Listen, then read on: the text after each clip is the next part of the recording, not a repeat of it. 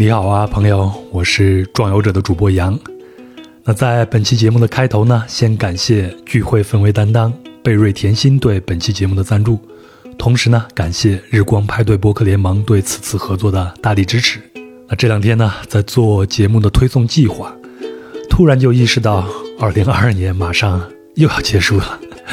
那这一年过得真的是太快了，嗯，不知不觉就又到年底了。那每年的年底呢，节日都非常的多啊，圣诞节呀、元旦呀，还有春节，我通常也会趁这个机会和老朋友们一起聚一聚，聊聊天儿，聊聊过去这一年发生了什么，有什么收获等等。那么呢，有聚会怎么能没有美酒呢？啊，我平常一个人待着的时候啊，不怎么喝酒的，但是和朋友聚会也很喜欢那种微醺时刻，大家无话不说的氛围。而且呢，我现在越来越喜欢喝甜的东西，喝果酒了，养生吧，也特别喜欢那种从田里面发酵出来的恰到好处的热烈。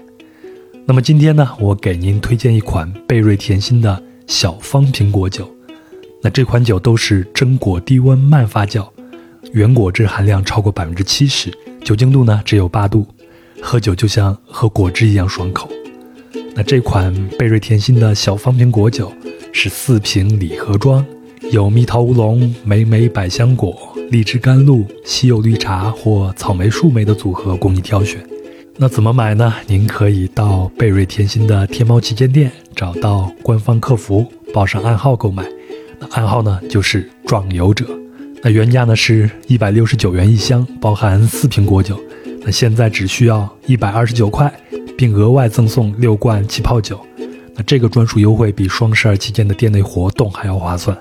怎么样，实惠吧？快去买一点自己喝，或者是当做礼物送朋友。那贝瑞甜心小方瓶果酒一定会在年底的节日聚会里边成为氛围担当的。好，那再说一次如何获取优惠啊？你可以到贝瑞甜心的天猫旗舰店，贝壳的贝，瑞雪兆丰年的瑞，甜蜜的甜，心脏的心，贝瑞甜心。然后在天猫旗舰店找到官方客服，报上暗号，那暗号呢就是壮游者，然后呢你就可以放心的购买了。好了，那就祝你在年底开心加倍。接下来我们就进入今天的旅程，你准备好了吗？我们出发了。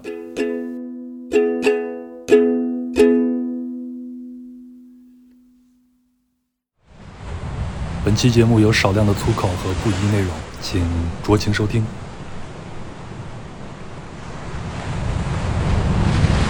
你好，欢迎收听《人文旅行声音游记·壮游者》，我是杨。那今天我们的目的地是太平洋上的一艘远洋捕鱼船。啊，在《壮游者》之前的节目里边，曾经有讲过船上生活的节目，比如去南极的科考船，还有去南极的游轮，也有环球帆船赛的帆船。但这一次呢，我们要进入的是一艘货真价实的远洋捕鱼船，要去了解一下船员的生活是什么样子的。呃，这个其实对我来说也是啊挺好奇的一件事情，因为在我的老家，有的时候我经常能看见那个招工处那个位置会有这种招远洋渔船上的这种船员的这样的一个招工启事，我就一直很好奇他们的生活是怎么样子的。所以呢，现在呢，终于有这样的一个机会啊，让我认识到老于，也就是今天的壮游者。哎，我本来是想用传奇来形容他的，但我觉得这个词好像不太对，有点太大了。我觉得老于的传奇可能得他在他之后的生活中慢慢的去再去书写。目前我觉得可以用特立独行去形容他。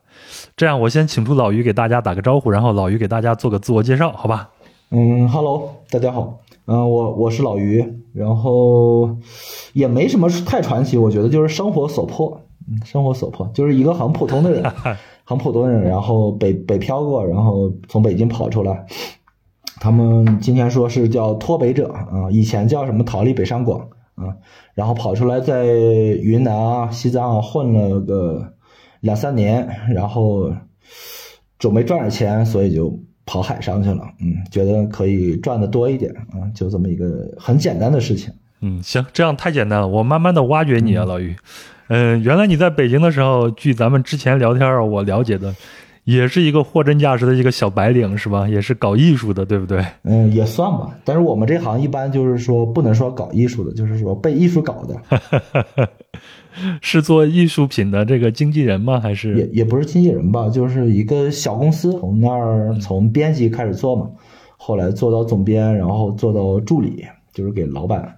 给老板打下手，然后后来就做做颓了嘛，做颓了我就辞职了啊。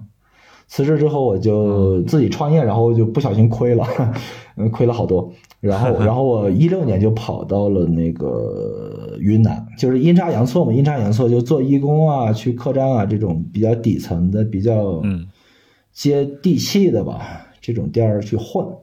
混了一年多，然后就阴差阳错就就回不来了。我当时我一八年在拉萨的时候，我在想，我在一个客栈混着，然后我在想说，我。今后三十年不是就上半年已经过完了嘛？就是我以前的，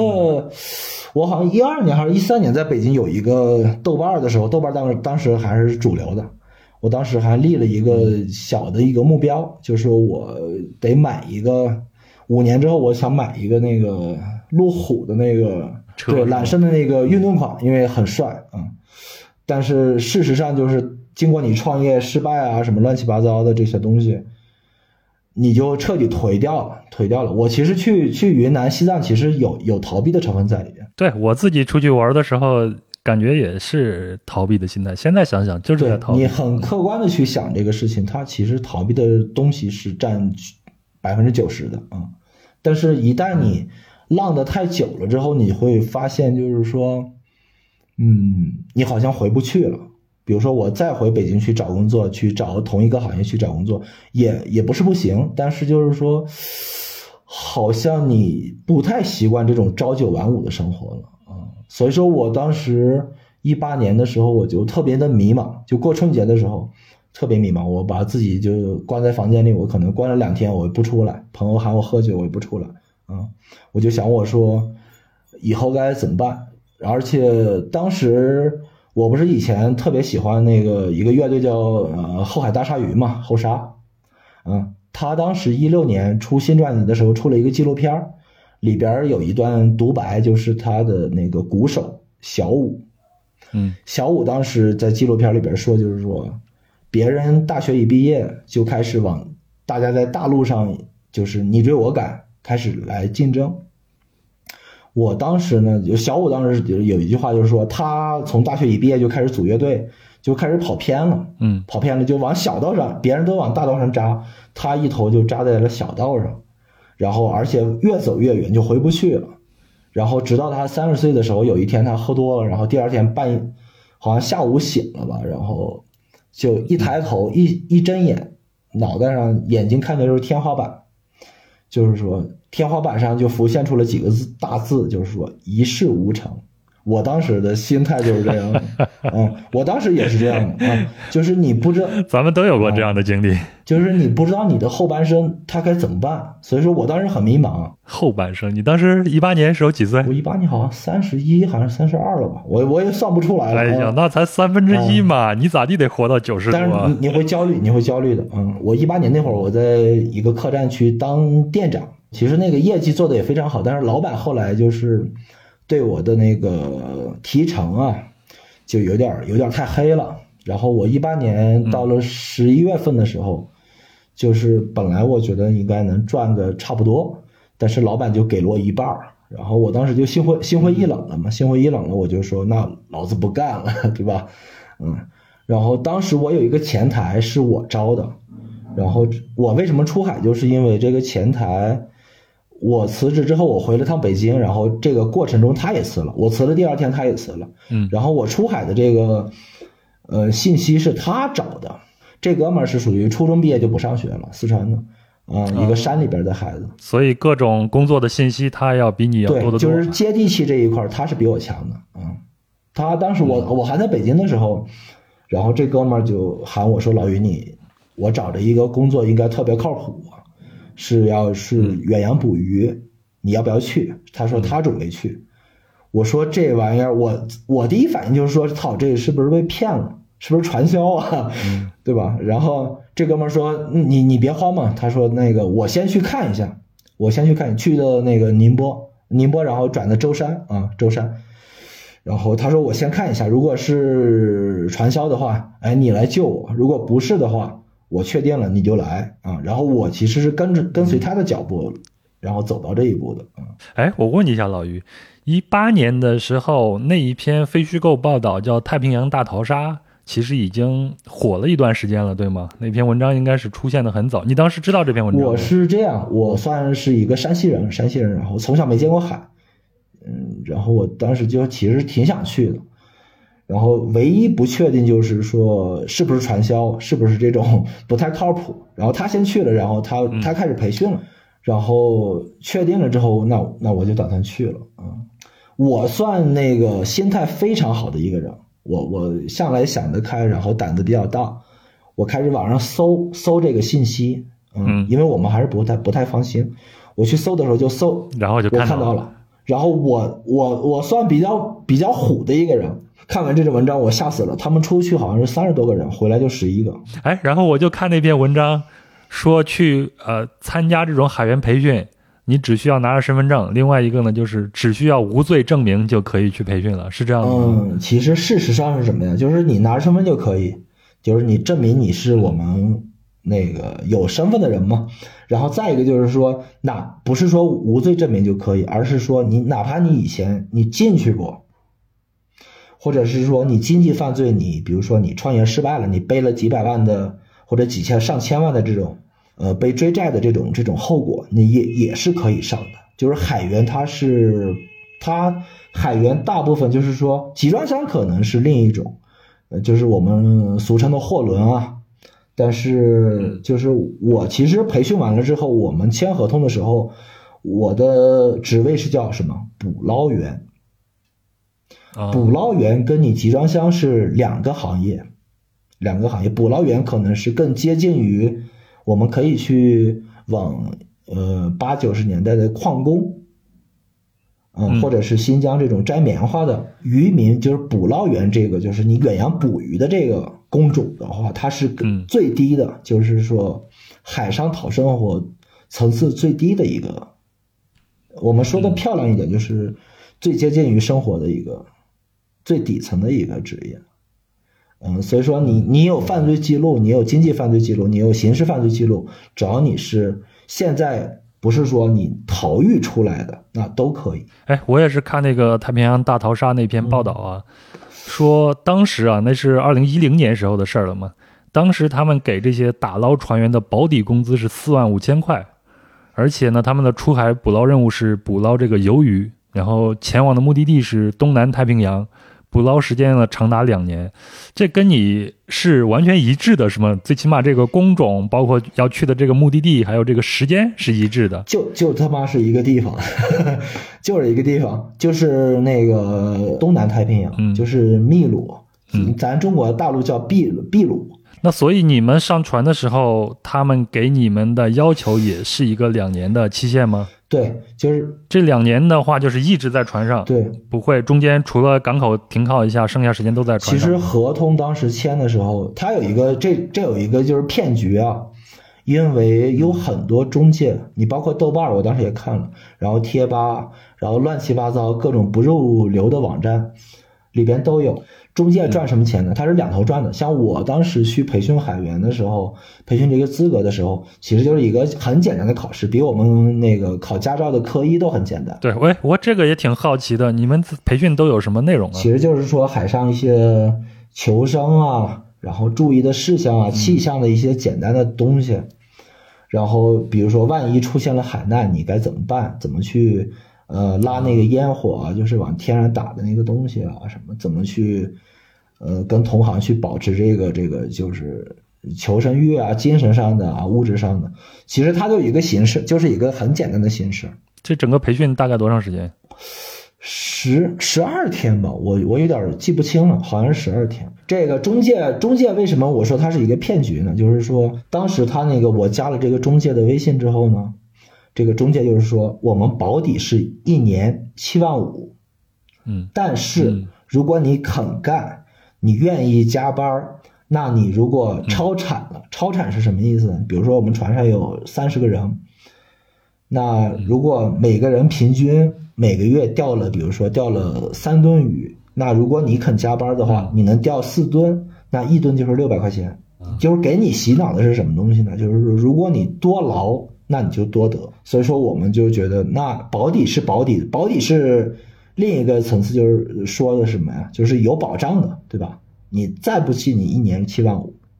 两年十五万。这个七万五已经比二零一零年就是太平洋大逃杀的那条船上贵三万块钱了对。当时他们是四万五吗？我们中介当时跟我们说的什么呢？就是说你辛苦一点，这两年回来的人，只要他肯干活，肯肯吃这个苦，那你两年下来二二十多万，小三十万，你是能拿得到手的。所以所以说我们就信了，对，我们信了。但是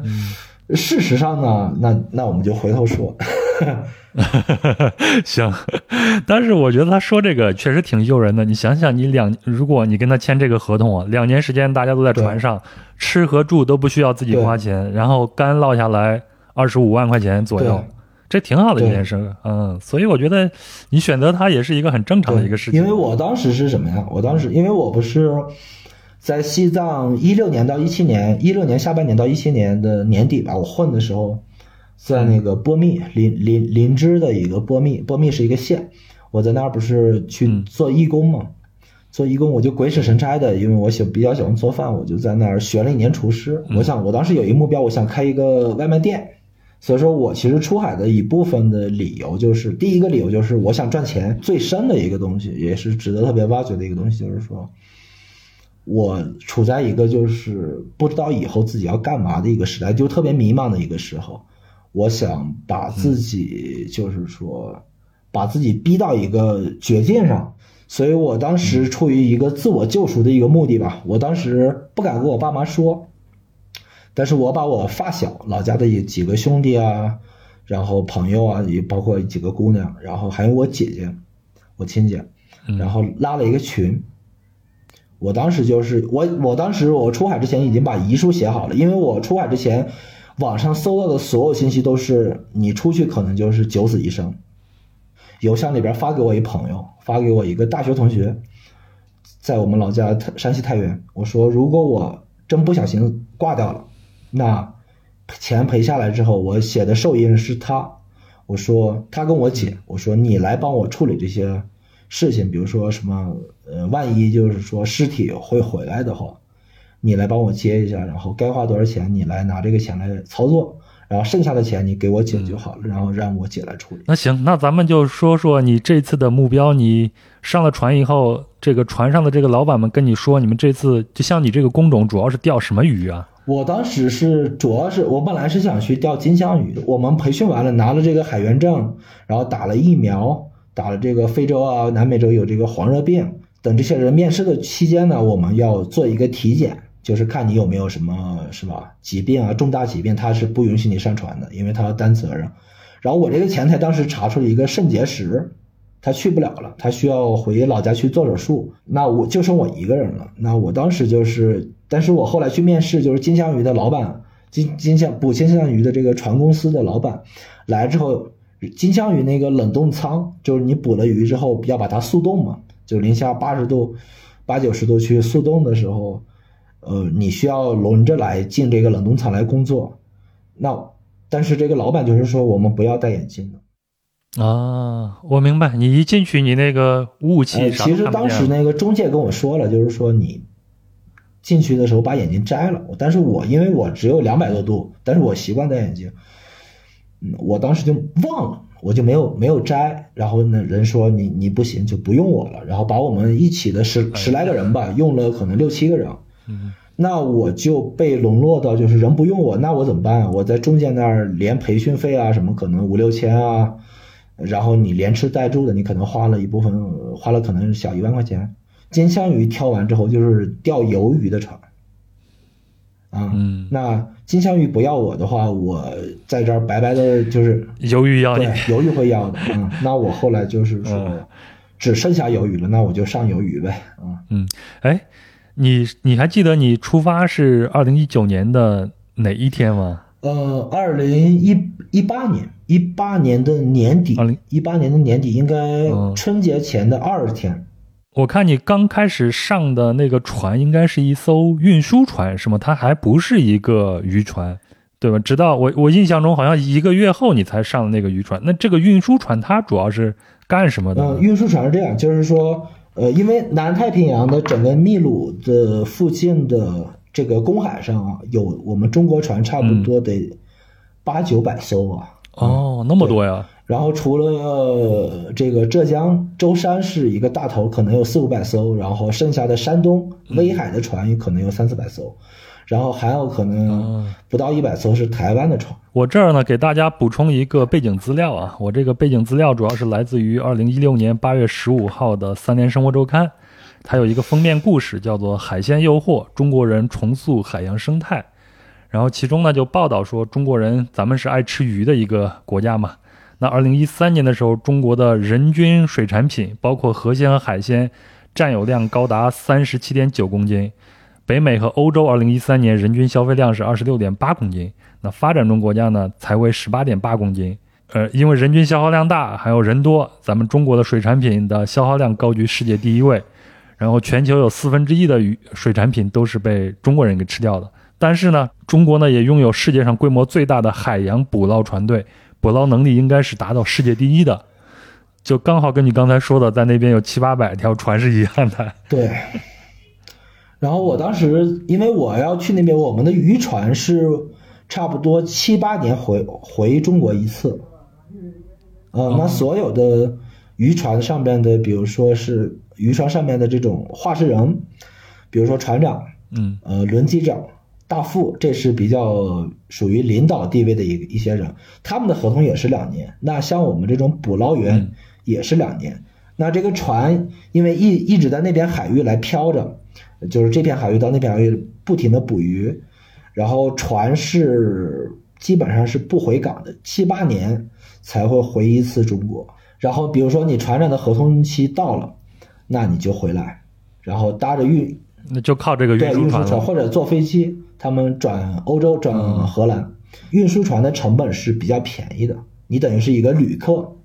一个旅客，然后你就是呃住这儿，然后每天一日三餐，然后他船公司的老板会交这个钱，帮你交这个钱。我记录了一下你大概的一个路线啊，就是从嗯舟山港出发，离开中国，然后经过日本海，经过北太平洋。然后在还路过了硫磺岛，对吧？这就是南太平洋了。然后经过基里巴斯、瑙鲁，然后穿过赤道，进入到南半球，最后到达传说中的世界四大渔场之一的秘鲁渔场。对对对对对。那这段时间三十天是你第一次出海，这三十天你受得了吗？这算是你第一次感受到大海的威力以及船上的生活，有啥印象深的事儿吗？我印象深的其实只有两三个吧。就是我们从舟山港出海的时候，其实很激动啊。第头两天的时候，坐上这个船，鸣了汽笛，离了港之后，海水是黄的，有红浊的。然后第三天的时候起来之后一看，我操，就是蓝蓝的，就是特别的变态啊。然后我们那个螺旋桨驶过的地方，我们在站在船尾看的时候，那个海水是有一种泡沫儿，就是螺旋桨打出来的泡沫儿，跟那种洗衣粉似的。然后就是一串的泡沫，泡沫之后它就平恢复于平静，很难用书面语言去形容。只有这种，比如说在海上讨生活的变态蓝来形容的，就非常的蓝，而且它又是这波涛汹涌的，你会很震撼。震撼的同时呢，你又很激动。嗯，哎，你晕船吗？晕船，绝对晕，就所有人都晕船，因为呃，日本海这边的是它有一个季节。就季风啊，然后气压啊什么的影响，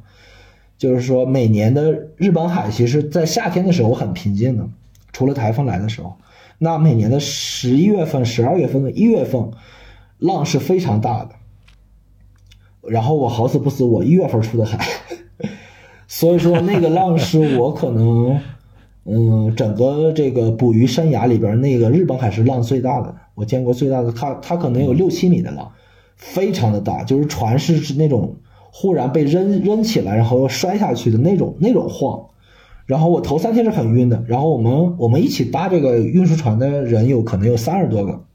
有三十多个人。然后嗯，可能只有十来个人没吐，那我就是其中之一。我是忍的忍得住的啊。这种大海上深海的地方是船不仅是前后晃，它左右还晃，而且是没有规律的。对，呃，当时我们船上的一些呃这种运输船的工作人员跟我们说，说你你不管你吐还是不吐，你该吃饭的时候你必须要吃，往死里吃，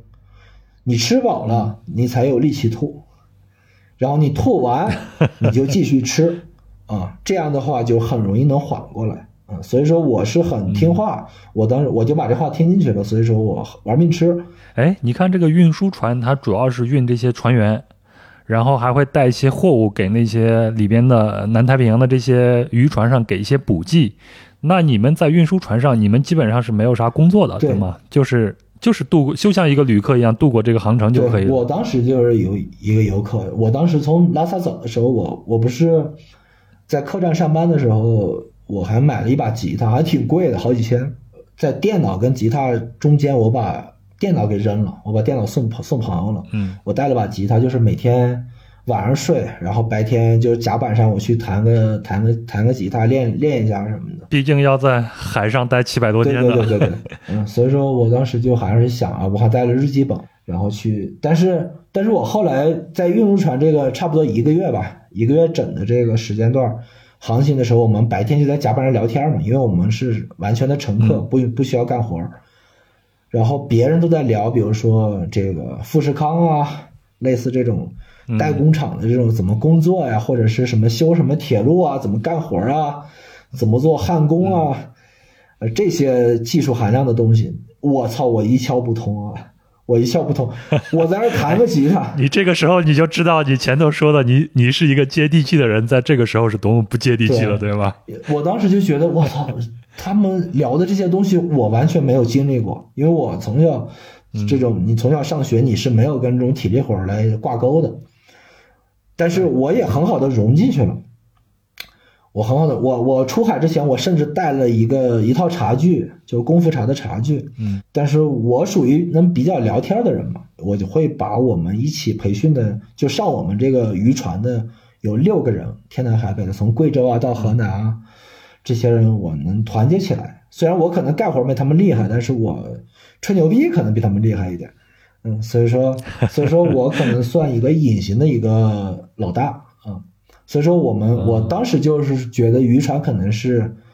丛林法则嘛，丛林法则就是如果你不厉害的话，不团结的话，你会受人欺负。我当时就是说，作为作为一个可能潜在的老大的前提下，我说我们上了船一定要相互扶持、相互帮助啊，一定要抱团。所以这个时候你就开始培养自己的势力了。对，我看了老于在他自己公众号上贴的这个照片啊，当时他在船上是一个墨西干头，两边是刮得很轻，然后中间像机关一样竖起来，对吧？嗯对这个是你特意做的一个造型因？为我我 出海之前我买了一个电推子，因为我知道海上肯定你理发什么的都是自己来搞。我之前在拉萨混的时候，因为作为一个文艺青年或者作为一个旅游行业的一个从业者，我需要把自己打扮的稍微有点范儿啊，来忽悠客人啊什么的。所以我以前是留着一个辫子，留了两年，留了一个辫子。然后我出海之后发现，就是说，那海上你洗澡什么的可能用海水，那你留长发干嘛呀？就是而且打架的时候留长发很容易吃亏嘛。包括我现在也理的短发，就是我觉得我有危机感。好，那咱们就三十天了啊，咱们就跑到了东南太平洋，哎，然后你就见到了你们的那个捕捕鱿鱼的那个大渔船了。你们当时是怎么怎么上去的？从这个呃运输船怎么上这个渔呃这个渔船呢？我们那个运输运输船，其实从另一个角度可以把它比较接地气的喊为就是补给船。它会把比如说二十艘、三十艘左右的这个物资，因为呃这个渔船七八年是不回来的，那它上边比如说每隔三个月、四个月、半年，它会需要它得吃东西啊，它得粮食。它上面运输船上有一个吊臂，就是一个可以理解为是一个起重机的一个东西。它一个吊臂可以用那个机器液压把它转过去，然后把这个渔船这近三个月到半年的物资，包括大米啊，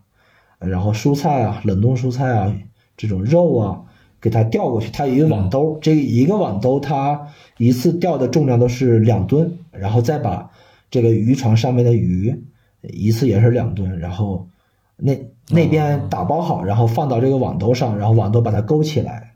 然后把它再用这个液压的机械的东西把它再调过来，放到这个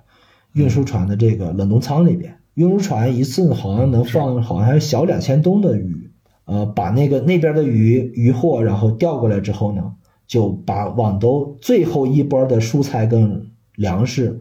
调过去的时候，我们这六个人就是跟猴子一样，嗯。然后扒在拿手拿手撑着这个网兜，你扒着，然后中间是海，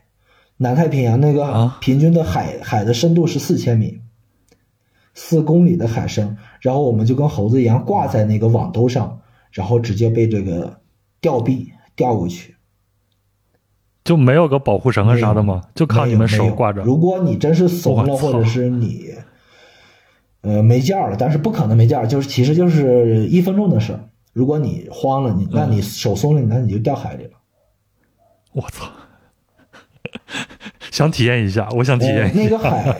其实你掉下去，其实九死一生，因为深海就是公海里边，特别是水深这么深的，嗯水面看着挺平静的，其实洋流你下边十米或者二十米，那个暗流是各各个方向的，基本上如果你下去，对，哪怕有人给你扔救生圈，那你基本上反正活的几率可能不足一半儿吧。行，那咱们就上到你的渔船，先给我们说说你你你在你在的那艘渔船什么样子？接下来你两年都要在这艘船上了，对对对大概它是一个什么样的一个结构呢对？对，我我先不下录音，我上厕所，你们后期剪吧，嗯后期剪吧去去吧啊，行。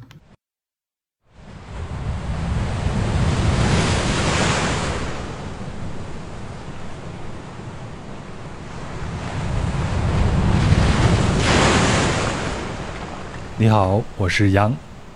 那趁着老于上厕所的时间呢，我打个广告。现在呢是平地抠饼时间，转游者是一档独立播客，非常期望能够得到您的资助来维持运营。那么呢，您有两种方式来帮助转游者继续前进。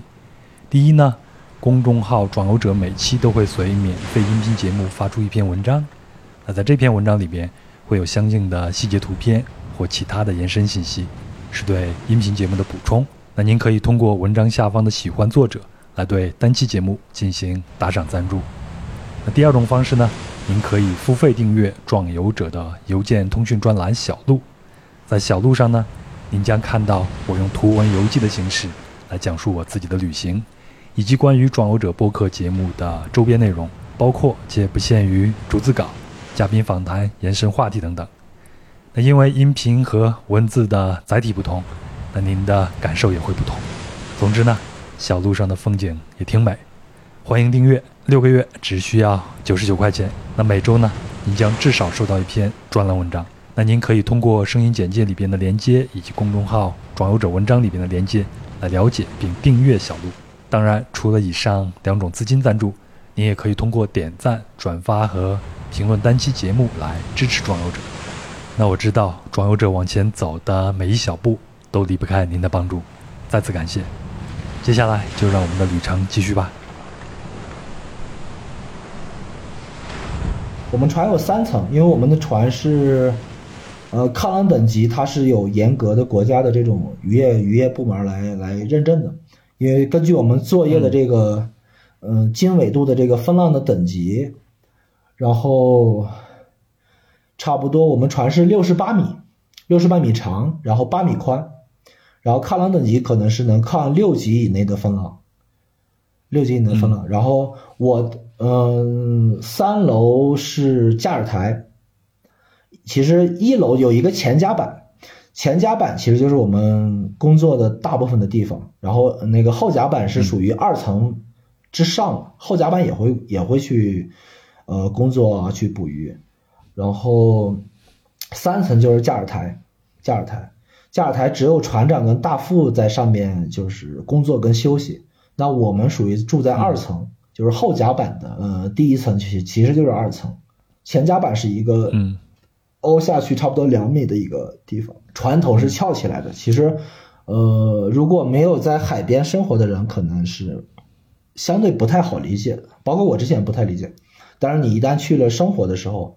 呃，整个船其实描述其实就是一个铁壳子，就是一个铁，然后我们船前甲板的有一个有两个大的仓库的一个铁铁盖子，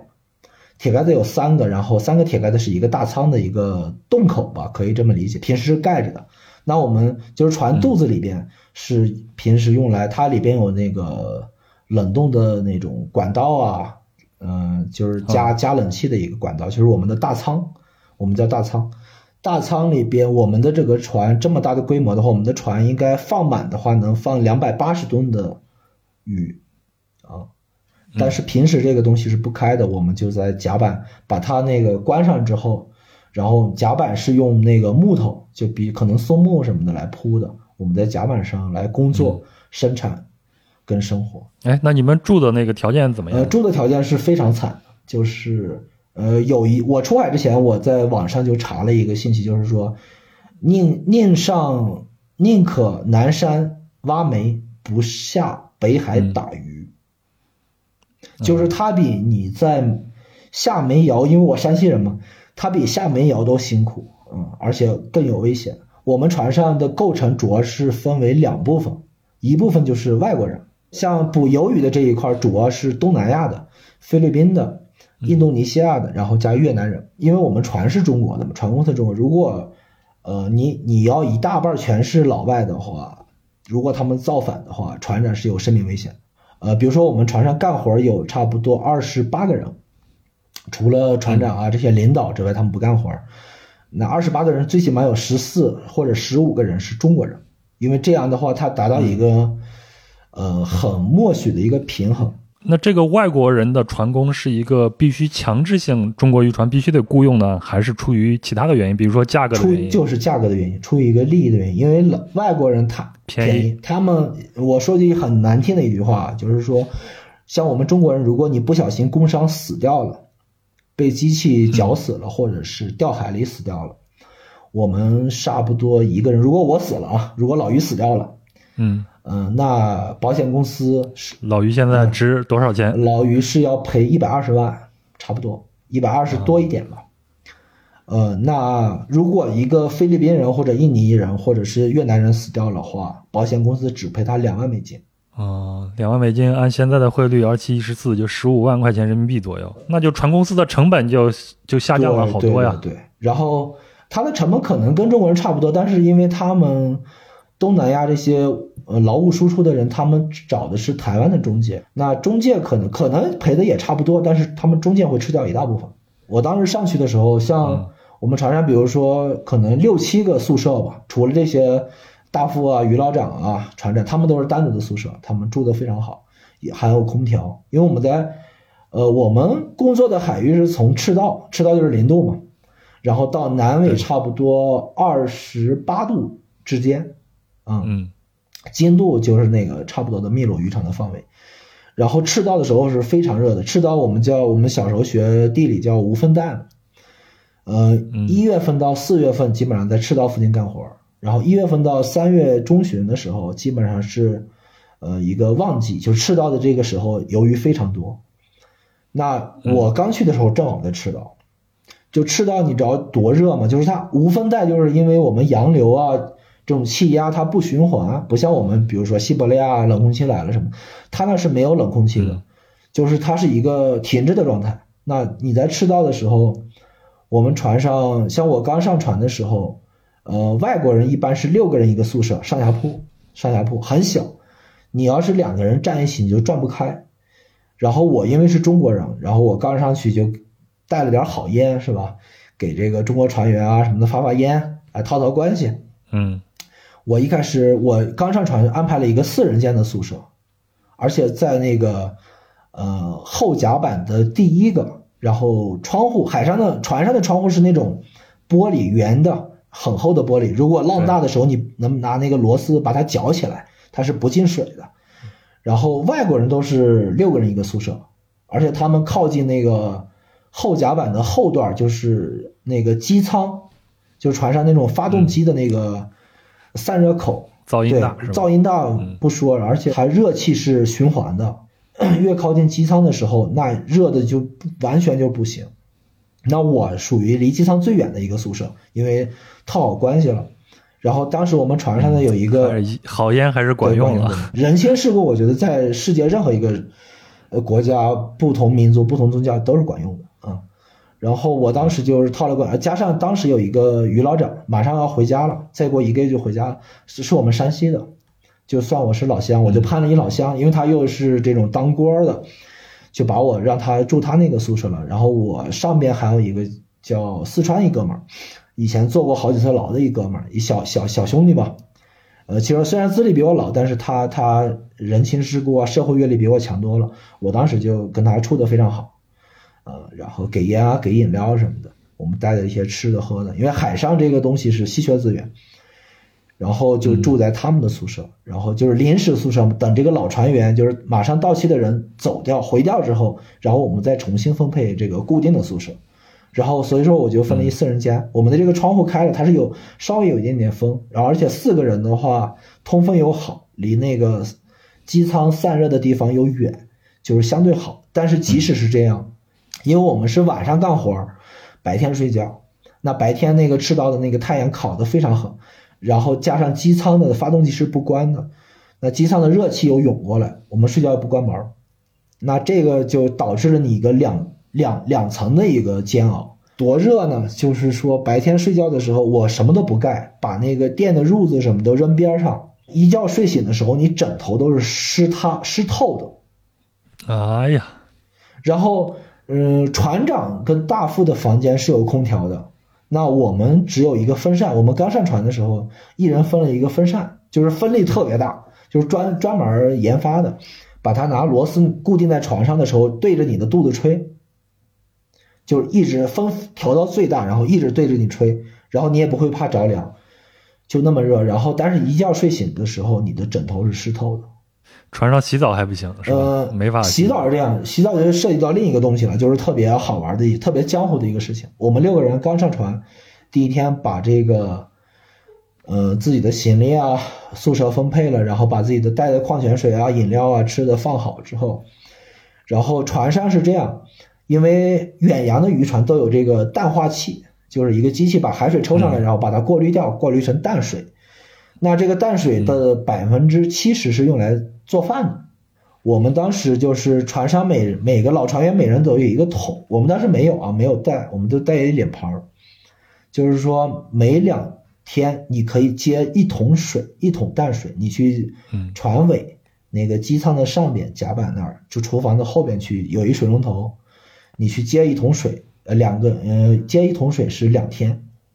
然后这两天就是你用来洗漱的淡水。那我们不知道啊，我们不知道，我们不是六个人很团结吗？有一个广西的一兄弟，嗯，姓武，我们家武老板，他以前也做过生意，亏了，个儿不高，就挺挺壮的，但是他他挺能惹事儿的啊。我们刚去的时候，我们还在收拾宿舍啊什么的，收拾被子什么的，他就拿着盆儿，他听老船员说了，他就去后面接水。然后我们的轮机长，呃，轮机长、大副、船长都是浙江本地人，就舟山本地人啊，嗯。咱先给大家讲一下这个船上的权力结构。哎，对对对对，就是到底谁管谁。嗯，呃，船上是这样，就是船长说什么他就是什么，不管他说的对的还是错的，下边所有人必须执行，因为这是一个维护这个安全的一个必要的一个守准则，第一准则吧。嗯，对，这个可以理解。然后因为生存环境太恶劣了，然后下边是大副，就是船长以下他说了算。然后跟大副相互去有一点的，大副也压不住他，他也压不住大副的一个人，就是轮机长，在我们渔船上，轮机长是管船上所有的电器啊、发动机啊、螺旋桨啊，所有的这些机械的东西是轮机长。嗯，就是一个技术主管。对对，技术主管，技术主管跟大副是一个业务主管嘛。那那船长就是当仁不让老大。这三个是三把的三驾马车，他们说的所有命令。你剩下的所有成员必须要遵守。那第四个的权力结构就是于老长，其实有的地方会喊叫甲班长，嗯，他其实是主管业务的，就是我们生产，呃，然后于老长直属于大副，然后于老长下边有一个副于老长，就是就是这种不落好、玩命干活的人，然后剩下的还有一个叫嗯加油工。就我们船上加油工是什么？就是说他是只属于轮机长的，呃，他还同时他他是没有地位的，他只是赚的会多一点。这几个人是我们的直属领导，那我们就是属于捕捞员，我们是最底层的。嗯，说到我这个刚上船的时候，这里边要提到一个东西，就是说应聘一个工作去了一个公司，总有一个比如说师傅也好，经理也好，他来带你，嗯，对吧？对他把你的业务能力帮你教好了，你再出师，就这样。那船上不是这样的，因为大家的船公司的所有的规章制度，它是来，嗯，让你们相互竞争的。那比如说是这样，杨哥啊，像比如说我们船上所有干活的人，包括大副，他也在钓鱼。我们比如说船上有二十八个人捕鱼，我们是算这个产量的，包括中介之间骗我们的说，你多劳多得。那你干活其实鱼只有晚上来，我们船上有这个功率很大的这个灯，晚上把灯开了，然后鱼会受灯光的吸引，会过来，你来钓。那比如说二十八个人一个月，呃，二十八个人所有的产量加起来再除以二十八，那这这个月每人平均钓了五吨鱼。嗯，那如果我，如果你杨哥，你你劲儿大，然后你干活比较利索，手快、脚快、眼快。你一个月你钓了七吨，那一吨是六百块钱，那你这个月就超了两吨，你可可以多拿一千两百块钱。那如果我老于我没有干过活儿，从小我钓了四吨，那我这个月就要扣掉六百块钱。哦，所以说大家是一个竞争的关系。所以说渔船有一个特别不人性化的东西，就是说我们这些新人，我们六个刚上船的第一天。就是太阳落山之前，我们渔老长会把我们叫在一起，教我们去怎么去绑这个鱼钩，只教你一遍，因为那个鱼钩，呃，因为渔民都是玩绳子跟玩网的嘛，像我们钓鱿鱼主要是玩绳子，各种打结，只教你一遍，教完我就走了，我的义务已经尽了，而且我没必要帮你太多，剩下你不会绑。那你自己想办法，你去给老船员去递烟，说好话，不管怎么着，我只教你这一遍，但是一遍谁都学不会的，我可能学了十几遍我才学会啊，学不会的。我操！我之前为了绑那个吊床，然后在 B 站上看各种打结的教程，然后就发现打结有很多的讲究，非常比如最简单的像水手结呀这些。我觉得那个要是都学下来，可得好好学一阵。我现在大部分是会的，呃，有几个是真忘了，因为一年多了。当时因为船上为啥我说比较丛林法则就是这个，就是你不会，你晚上真是不会了，你的钩子断掉了，被鲨鱼咬掉了，你不会了，临时你去绑，然后你又一时半会儿绑不好，五分钟之内你绑不好，船长在驾驶台他能看到所有的，他会骂你。就是骂的你一无是处，所以我觉得在船上的这样的一个极端的环境里边啊，就是作为一个要树立自己绝对权威的这就这个一把手，像船长啊、大副啊他们啊，他们必须得各个分化，让你们每个人都形成一个竞争关系，然后你们每个人都去依附他，对对对，对吧？所以说我当时因为我比较我咱性格比较老实，比较实在，没有那么油。像我们六个人一起，那个广东那哥们儿不是广西那哥们儿。就比较有那个，我刚才是没说完，就是他去接水的时候，轮机长从那个机舱出来了，走着走着那个小台阶上来了，看见了，他一看说：“你们新来的吧？”因为我当时还在餐厅那边学着怎么去绑绳子呢，绑钩子呢。嗯，我算名义上的老大嘛，但是我可能战斗力没那么强。然后忽然就听见武老板在后边就跟跟人就骂开了，就差准备干架了。我我立马就喊我们几个同行的这个剩下四个人就一起就冲过去了。为什么呢？就是武老板他把他的桶，你新人新人来了你是没有权利去拿淡水洗澡的，你必须用海水。我们我们船上有水泵，就是冲甲板的水泵。然后他去接水的时候，我们那个轮机长，我们轮机长在浙江叫老鬼，其实应该全中国都叫老鬼吧。老鬼过来一看，我操，新来的是吧？你在这接水是吧？一脚把那个牌就直接差点跳踢海里边，就直接就踢那个船舷上了。但是我们这个武老板就不是吃亏的人，就跟他就刚犟起来了，说你干嘛呀？说你为啥不让接水啊？正吵吵呢，我然后我带这四个人，我们就直接冲过去了，就把这个鱼老鬼给给他围了。然后这老鬼一见这个情况，一见你们很团结，你们人又多，立马就怂了。然后船上也跑过来了，因为后面有摄像头，船长看见了，船长跑过来，船长过来给一人发根烟，哎，发根利群什么的，就说哎，说老鬼不知道，以为你们是老外，以为你们是外国人，因为外国人在我们船是没很很没有地位的。然后就把这个事儿就抹过去了。那我作为带头的，我也觉得，你不能说不给船长面子嘛。然后我们就说，哎，操，那就那就大概就是误打误撞嘛，啊，就是这事儿就过去了。然后我们六个人其实从这个时候一上船的时候，因为我们团结，所以说我们确定了我们别人不敢太轻易的欺负我们。我们经过这个跟老鬼差点打起架来的这个情况来讲，我们六个人是站住脚的。好，咱咱既然都讲到这儿，咱就先从你们这个船上的船员的这个故事开始讲解，咱最后再去讲这个捕鱼啊。那那你们六个人在这儿就算是一个小小团体了，对吗？那其他的团体不也能看得见吗？就没有人去跟你们找茬吗？啥的这些？呃，第一件事是 跟我们小团体之间没关系。我先讲一下船上的这个生态。那个胖子，我上坡那哥们儿，就是跟我处的很好，因为我也给他吃的，给他饮料。其实就是有点溜须拍马的嘛，他已经干一年多了，然后他跟船长啊大副处的关系非常好。我们船是每天捕鱼之前要把一个海锚，你可以理解为一个海上的降落伞，把它从船头扔下去，用一些机器啊人工的辅助，其实很危险。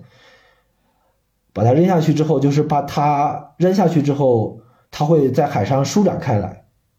舒展开来，它会因为深海的这个洋流是非常急的，你肉眼可见的。你虽然水面很平静，但是你能看到它会流速非常快，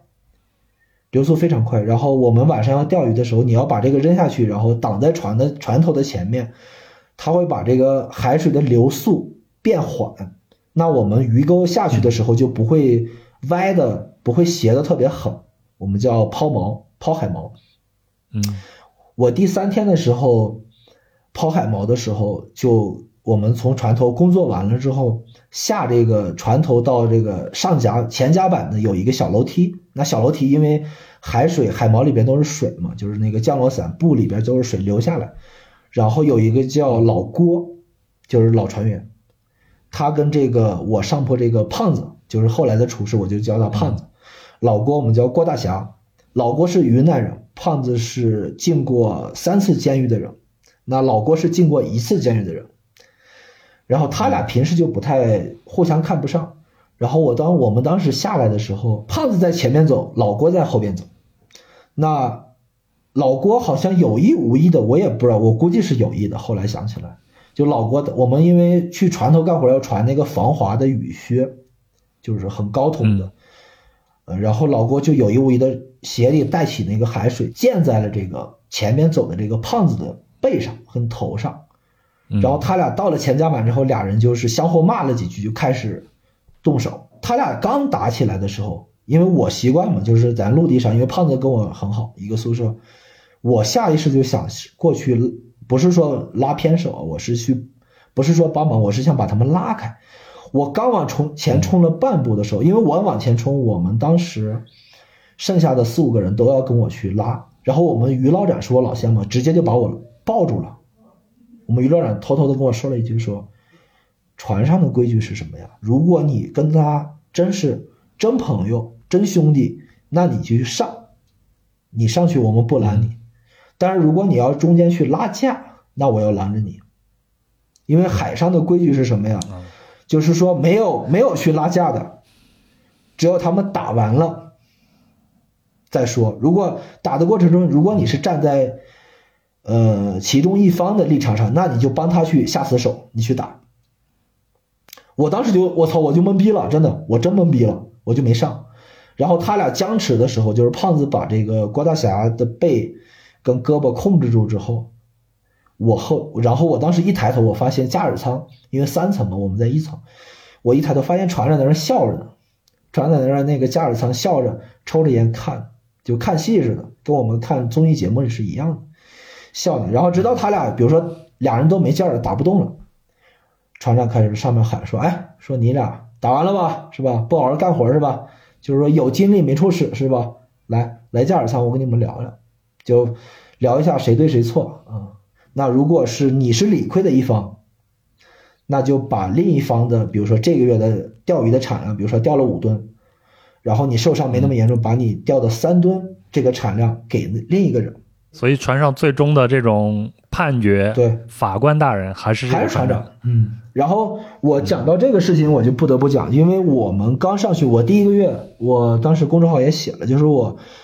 呃，你想想，就是当兵的刚去了站军姿嘛，站军姿，他军姿也就站几个小时好了嘛。我们晚上是什么呀？你要首先你要看一个机器，我们钓鱼的一个机器，然后你手也得拉，就是你得眼疾手快。然后这个时候，你一晚上，大家到了第二天天亮收工的时候，大家要评比的，大夫要过来称的嘛，拿一个秤来称你一晚上掉了几百斤。我们刚去的时候，这就回到中间那个事情，就是你新手，首先你精神不适应，然后你的力量也不适应，你是调不过老手的，你再加班你是干不过别人的。呃，我们船长会出来骂人的，他看到比如说他跑到前甲板或者后甲板。那个三楼的加尔台，他能看见的。他站在上面一看，隔两三个小时出来一看，我操，你最少。他绝对就是指名道姓的，用你听不懂的舟山话，把你骂了劈头盖脸，骂他妈十分钟，十分钟起步吧。我最狠的时候被骂了二十分钟，就是每天晚上总有我们六个人总有人会挨骂，就是拿你拿当当典型。然后我们又钓的鱼又比什么别的老船员会少。那你只能挨着，然后直到第三个多月的时候，有一次他从来不会骂老外。其实老外在我们船上地位是最低的，但是老外印度尼西亚有八个人，他们很团结，所以说船长人都是欺软怕硬嘛，他也不敢轻易去骂这个外国人，所以说只能拿你们新来这几个，一看你们脾气特别好，是吧？我就骂你们。然后到了第三个多月的时候，有一次不是骂我骂我，我们一起一湖南一哥们儿。那哥们儿也很好的，而且他干活比我厉害多了。我们六个人里边干活最厉害，而且他那天没有做错，他是去帮忙帮边上一个外国人去，因为线缠一起了，他去帮忙。船长过来一通青红皂白骂，我在这个哥们的斜对面，我当时就不忿，我就跟大副说了一个什么，就是说，就干嘛骂我们？你要骂你要要骂你要骂老外啊！然后船长就开始就拐到我身上来，开始骂我。我当时就急了，真的是受够了，受够了。然后我当时我们不是有那个有时候鱼钩会把鲨鱼勾起来嘛，因为鲨鱼很多，对，有一个一米多长，然后两两叉或者三叉的一个钩子。然后我当时就急了，我直接就拿着叉子就对着楼上的船长来骂，我说你你是欺负人是吧？然后我一来，然后我们几个包括后甲板的几个中国人听见了，直接就过来了。我带头拿着这个叉钩鲨鱼的叉子，那玩意儿真的薅进去，真的是三四公分，直接就薅肉里了。我直接就冲冲驾驶舱，我跟湖南这哥们带头，我们六个人直接冲驾驶舱要打船长，船长吓死了，吓死了！我操，这不就是太平洋大逃杀里边的情节吗？船员造反了，把船长给弄死了，船长就往里跑。他他他那楼梯那儿有一个门儿，他能锁上。我们只能从外边往上爬，从后甲板往上爬。有那种就是像我们那种高压线啊，那种钢筋焊的那种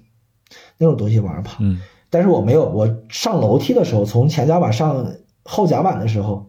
然后我们这个我们大副把我给拦着了，因为我跟大副处的不错，然后于老长也把我拦着了，就说：“哎，说是说干嘛呀？说。”说你人骂两句很正常，就把我拦着。从这个之后，我们也没有打着船长。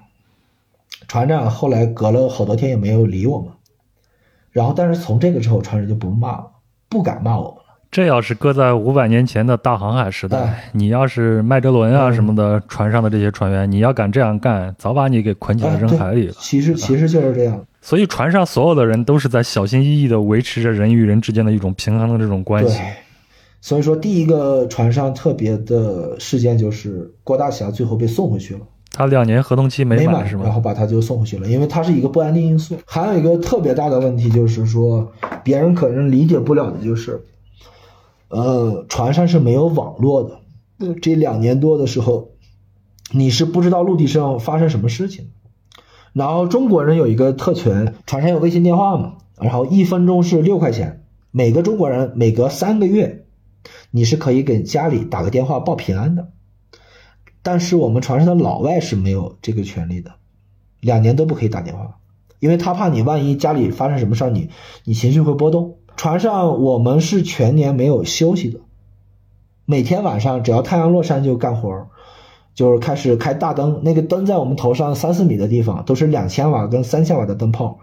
它比西藏都晒。嗯，就是我头半个月我脖子上去了两两层皮，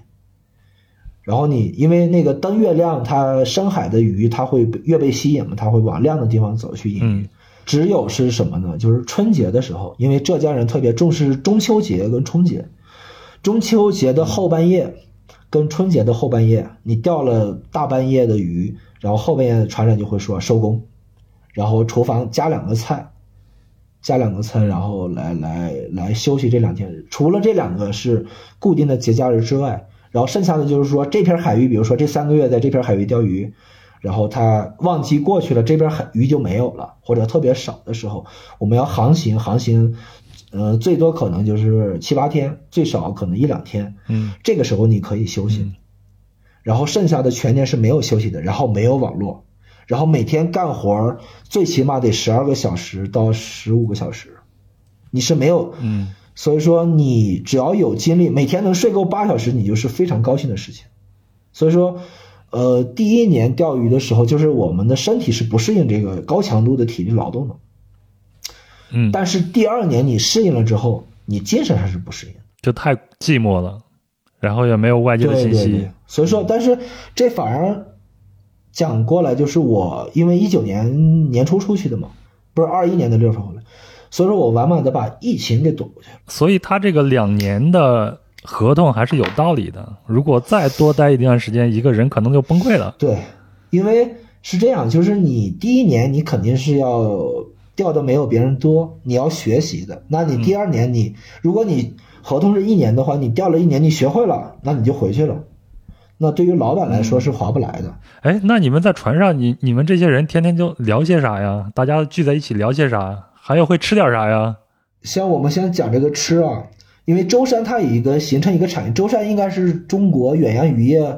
最发达的一个地方，威海、山东是比、比它再差一点的。呃，它一个形成一个产业链，比如说我们的那个船上吃的东西，就是其实是非常的、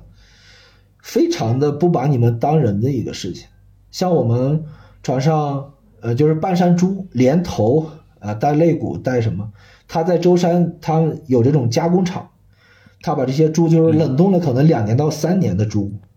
每次运输船过来给你们调过来。我是肠胃算好的，我吃这种，因为我肠胃好，我吃这种一一顿一大盘，它是管够的啊，你都吃不完。嗯比如说四个人一个饭桌，你去吃饭，然后这种猪肉我是随便随便吃，然后但是我们一起有一个河南的一个兄弟，姓张，嗯他肠胃不好，他吃这种炖的猪肉，因为冻了好久了，因为陆地上你不可能吃这种呃在冷库里边放了两年到三年的猪，他一吃他就拉肚子，他不吃。然后这是猪，然后另外的就是鱼，然后我们这个管够。我管够，我们吃的鱼是什么呀？主要是带鱼，小条的带鱼，然后那个鲳鱼，然后都是新鲜的吗？不是，我先跟你说种类，还是冻的？冻的，然后马鲛鱼偶尔会来来那么四五箱的鳗鱼啊什么的。那这些鱼是什么呀？这些鱼是近海渔民钓的。那近海也是这样，就是说他们也是，比如说太阳出来了，我先把大的，比如说鲳鱼，我大的挑好了新鲜的，我立马就进冷库，我冷冻了，我品质保证。比如说我一斤我我能卖二十块钱，那甲板上最厚的、最小的。然后近海，因为太阳起来之后，最后捡的鱼它就有点变质了，有点发臭了。嗯那我们吃的是什么呀？就是这些鱼。我们第二年有来了一批鲳鱼，能吃半年的鲳鱼，又小小。其实鲳鱼是非常好吃的，但是我们一般，呃，船上其实就是倒点酱油加加热一下就行了。那这个鲳鱼臭到什么程度啊？如果烧出来的话，你是下不了口的。后来我们大大副出了一主意，他是老渔民嘛，我五十岁了，钓了一辈子鱼，他就说跟厨师说，哎，你把它片两半儿，拿绳子穿起来，放在甲板上晒着，因为他们哦，弄成鱼对干儿是吧他们浙江人都会晒这种嗯鱼干什么的，晒完了烧汤，就或者拿点别的菜来烧，它这个臭味儿就是有点臭豆腐的意思，就是又臭又香的这种东西，你才能吃得下去。我们船长有一句名言，就是说我都不把自己当人，你们就更别把自己当人。然后除了这些这几个鱼，然后猪肉之外呢，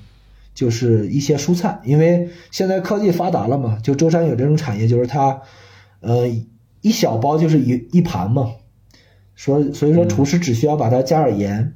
然后倒点酱油就可以了。那这些就比如说青笋丁、胡萝卜丁，我们叫营养菜。然后除了这个之外呢，还有一小包的土豆，削了皮的土豆，因为土豆运过来的时候是在那种冷冻仓冻的，就是零下七八十度的那种地方冻的。这种土豆你来了，你别想切丝，别想炒土豆丝，你一加热它就散了，它是土豆泥。啊，所以说我们的土豆你就撒点盐，你吃就好了。我们每天的正餐有两餐，就是钓完鱼收工的早上就比较丰盛啊，两个肉菜一个素菜，然后睡一觉醒来的晚上钓鱼之前的这一餐，呃，也是都是三菜一汤啊。这个汤可能就是呃榨菜煮煮到水，这就是汤，或者鸡架煮一道水就是汤。那钓钓鱼钓到半夜的时候，十二点的时候有一个宵夜。那宵夜是什么呀？如果我们比如说我、你、老杨，还有比如说另外两个人，我们是一个桌吃饭。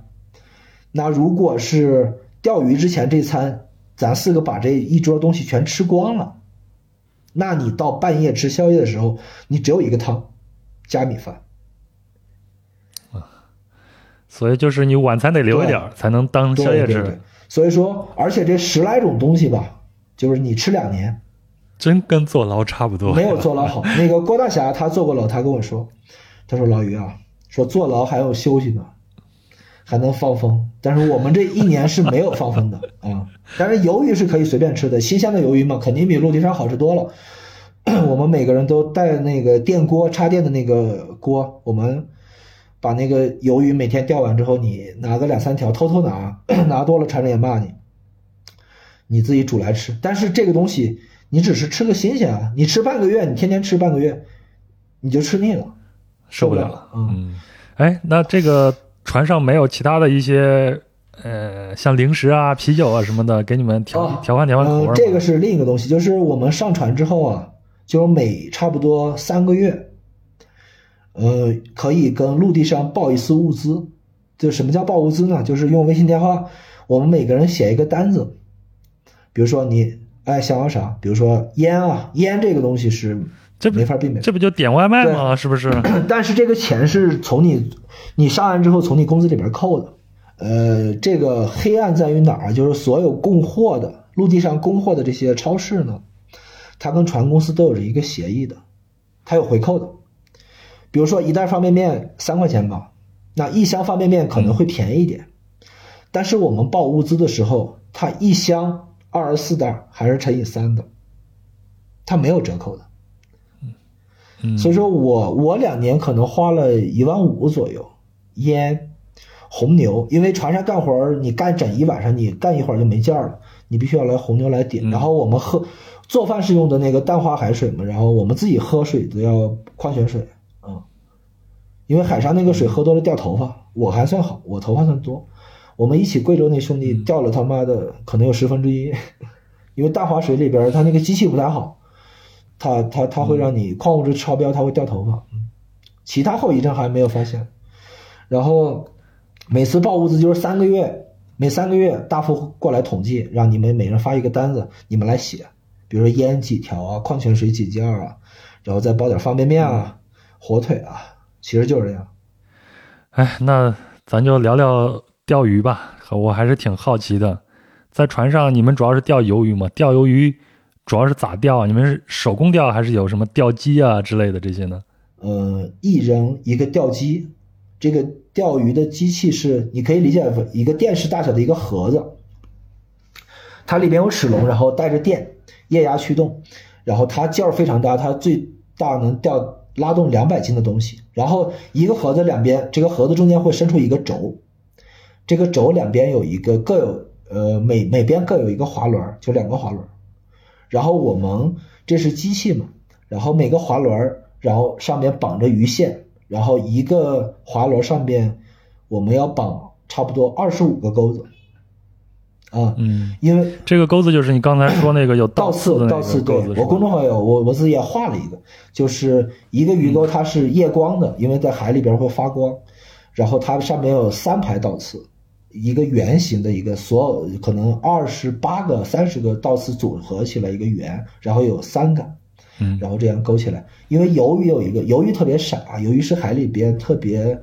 底层的一个被掠食者吃的一个东西。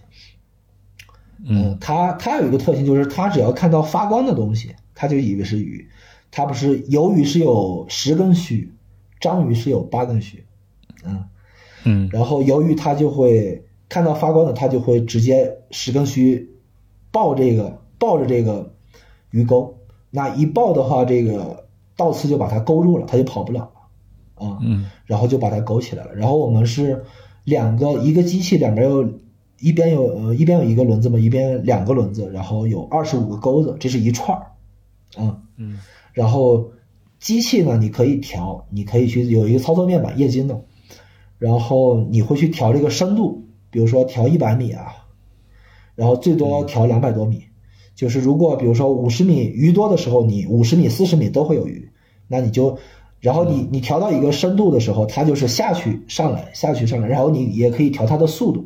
你们一个捕捞工就呃负责这一个钓机就可以了。然后呃，除了其实如果单纯的负责这个钓机的话，其实很轻松啊，因为鱼钩这个机器是呃焊在这个呃船舷上的。那但是船舷上的话，从这个机器往外延伸差不多三米的一个，我们会做一个网板，就是拿钢管或者钢筋焊起来的，上面铺着那个网眼，就是人可以上去的。它是一个呃，比如说往上上翘仰角是三十度的一个角度，然后这个机器这两个轮子延伸出去的时候，鱼线它会出去嘛，出去之后，然后这个延伸出三米之外，仰角三十米的呃三米的一个地方的时候，还有两个滑轮，两个滑轮带着，它会转嘛，它会省省力，嗯。一一旦比如说你水你这个鱼钩下边有一个坠子，可能是四公斤或者五公斤呃三公斤的一个坠子，每个因为海水它有浮力的嘛，你需要一个坠子，一个大的这个铁箱块儿，呃铁块来来往下沉，然后那你就调好这个机器的时候，就是它下去三十米又上来，又下去又上来这样，然后。这个时候，这个上下的速度你可以调的。如果你速度鱼特别多的时候，都吃满二十五个钩子，都吃满之后，你要速度太快的话，鱼线就断了。你们这个钩子上是不用放鱼饵不，用，就是它本身它有夜光的功能，所以就把乌贼呃把把这个鱿鱼给吸引过来，直接就钩上它。卷上来之后下去的时候它吃钩了，它上钩了，然后你往上的时候，经过那个三米那个网板的那个滑落的时候，往上一甩，因为有一个速度，由于那个、因为它是倒刺嘛，它抱着的时候是跑不掉的，然后往上一甩，然后它就顺着了，它就把它甩下来了。从鱼钩上甩下来，然后它就从这个网板上滑下来，因为有一个仰角，滑下来我们下边放两个筐，它就掉筐里了。这是一个机器，我们每个人在机器边上有一个遥控器，你可以按停、按上、按下，呃，然后线捋过来。然后与此同时，我们每个人在船舷上有那个钢筋上焊一个滑轮，我们每个人要，你看机器的同时，你要拿这个，你要手拉，我们叫一个机器就是自动嘛，然后除了机器之外，你要手动。手，你看机器是一边是二十五个钩子嘛，我们手动是一差不多十个钩子，我操，这等于说是把你们的这个劳动力给榨取到一干二净了一边操作机器，一边人工去对做。对对，然后我们是十个钩子，呃刚去的时候是六七个，他不让你多，因为你搞不过来，因为很容易钩子跟钩子缠一起。然后熟练了之后，就是你要看机器的同时，确保它不缠一起的同时，你要你手要玩命拉。你想想，我们我们大半年是钓这种小鱿鱼，就是差不多像我们平时烧烤的这种鱿鱼，一斤多的，嗯一斤以下的，一斤一到两斤的，两斤到四斤的这些鱿鱼，分海分这种海域不同，它大小也不一样，分季节也不一样。那你就说两斤一条鱿鱼好了，你十个钩子，十一个嘛，下边有一个差不多两三公斤的一个坠子，然后加一个大钩子。那十一个钩子，如果是鱼多的时候，每个钩子上一条鱼，一条鱿鱼两斤，然后两斤的鱿鱼肚子里的水，它它肚子它是软体动物，它会吸水，它会喷水。那肚子里的水，一斤的鱿鱼。两斤的鱿鱼肚子里的水怎么着也有一斤半，这下来就是几十斤的重量，你要拉的，你只有一个滑轮，你你能省一半力。你要玩命拉，你拉的越快，这个技术越熟练，你可能就四五十斤的东西，你必须要拉上来，很快拉上来，然后确保拉上来的时候，把鱿鱼甩上来之后，甩网兜里边，然后你的钩子跟钩子之间线不是缠一起，因为鱼线很细的，我们根据这个。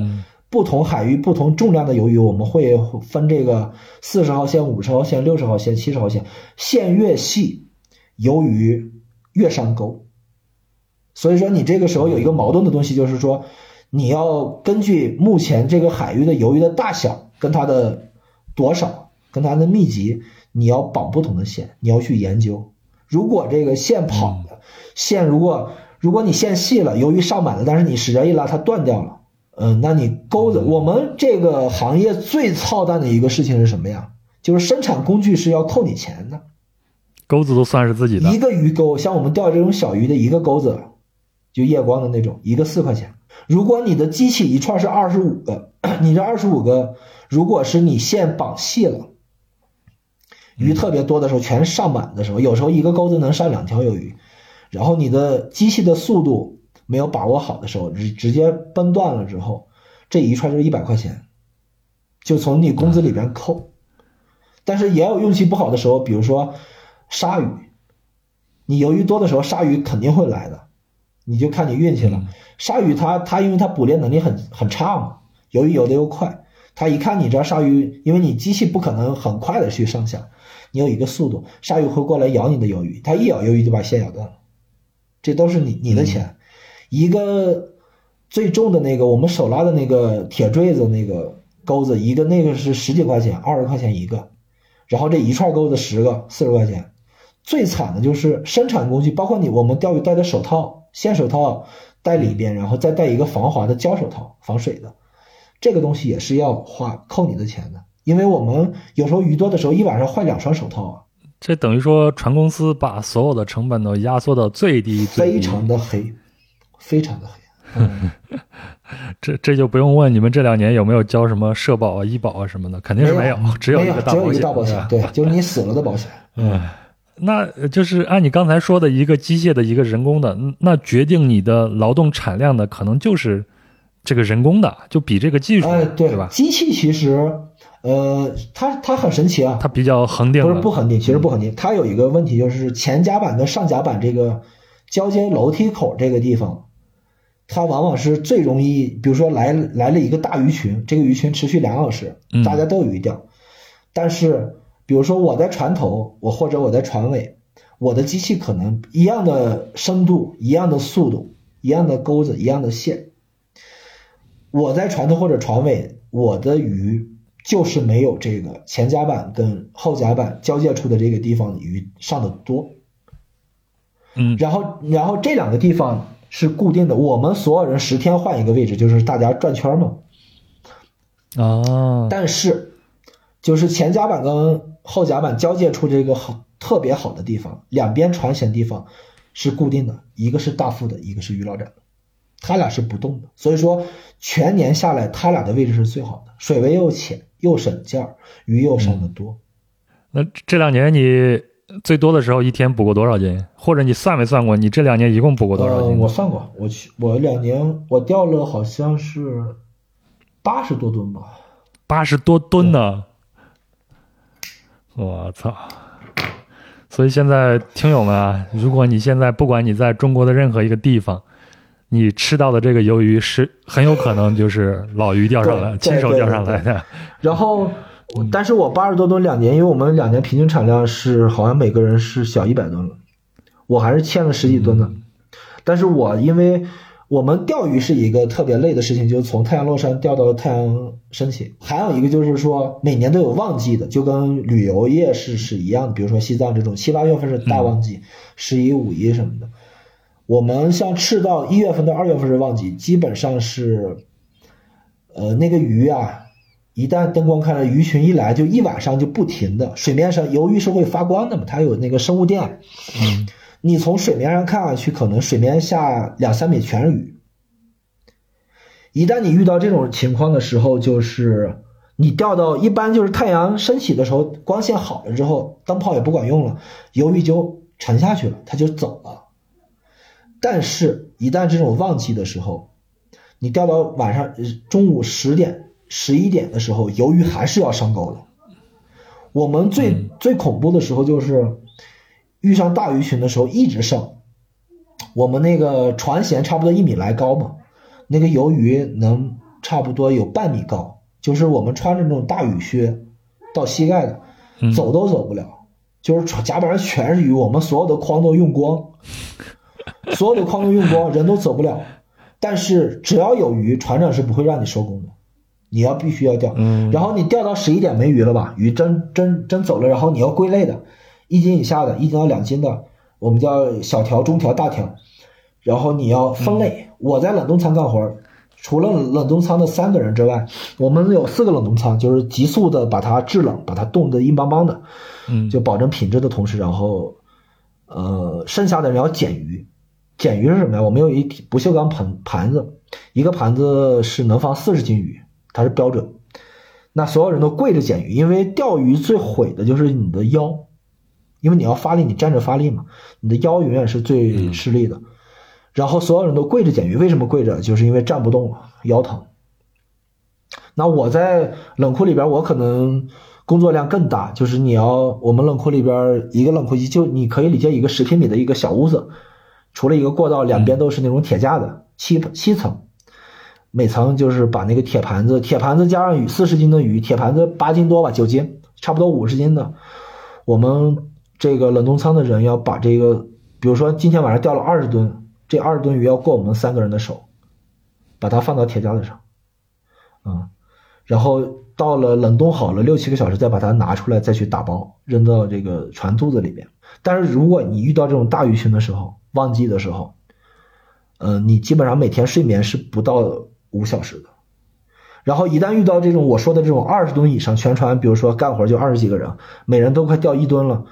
那这个时候你就别睡觉了，就是你钓到十一点的时候，你要开始干活。这二十多吨鱼，大家要归类，然后进冷冻仓，干完之后就下午四五点了，然后你开始吃饭了，吃完饭就太阳落山，你又得干活。就是两天连夜不睡觉的话，这个比例可能每年十二个月，可能有两个月是这样的。你干到最后的时候，人是木的，人是麻的，不管你有没有劲儿，就是麻了。然后最夸张的一次就是我们刚去了两三个月吧，有一次就很多，钓了十八吨鱼。我们湖南这个兄弟，他是我们里边力气最大的，他是那种身材五短身材，就挺壮实的，挺横着长的那个哥们儿。他当时，我当时就放弃了，我操，我他妈不手拉了，你船长骂我，我也不拉了，我就看着机器就完了，我拉不动了。但这哥们儿是属于那种很有劲儿的，他当时就是我们的厨房，就比如说是十五平，我们的餐厅是十五平，边上有一个十平的厨房，我们每个人那个菜啊什么的，四个人他在桌上摆着，就厨师已经给你放好了，然后你打米饭你得去隔壁打，就是这个三米路。这个湖南这哥们儿就我们因为船上怕这个总有风浪嘛，特别大，我们用的碗都是不锈钢那种盘儿，就是小盘子。这哥们儿就打了一碗米饭，手拿着，从厨房刚出来，刚走到餐厅就这两米，那个饭盆就掉了，因为他的手腕麻了，他没有劲儿了，当啷掉了，他不知道。你生过病吗？嗯，这就是说一个好处了。就是说我伤过，但是我没有生过病。就是海上有一个什么好处呢？就是说，比如说我干活，我被鱼钩勾了一个大大雪道子，是吧？包括我打架，我勾了一个大雪道子，我不会发炎的，因为海上没有细菌的，深海嘛，哦，它没有细菌，你不会发炎的。然后包括你，比如说你这两天都没睡觉，就是鱼多的你睡不了觉，你会很虚。搁陆地上我们人特别虚的时候，你会感冒的。那海上的话，因为它没有细菌，空气特别好，你你虚就是纯虚，你不会感冒的，你也不会发炎。嗯，这是个海上的一个特别好的事情。所以说我在海上没有生过病，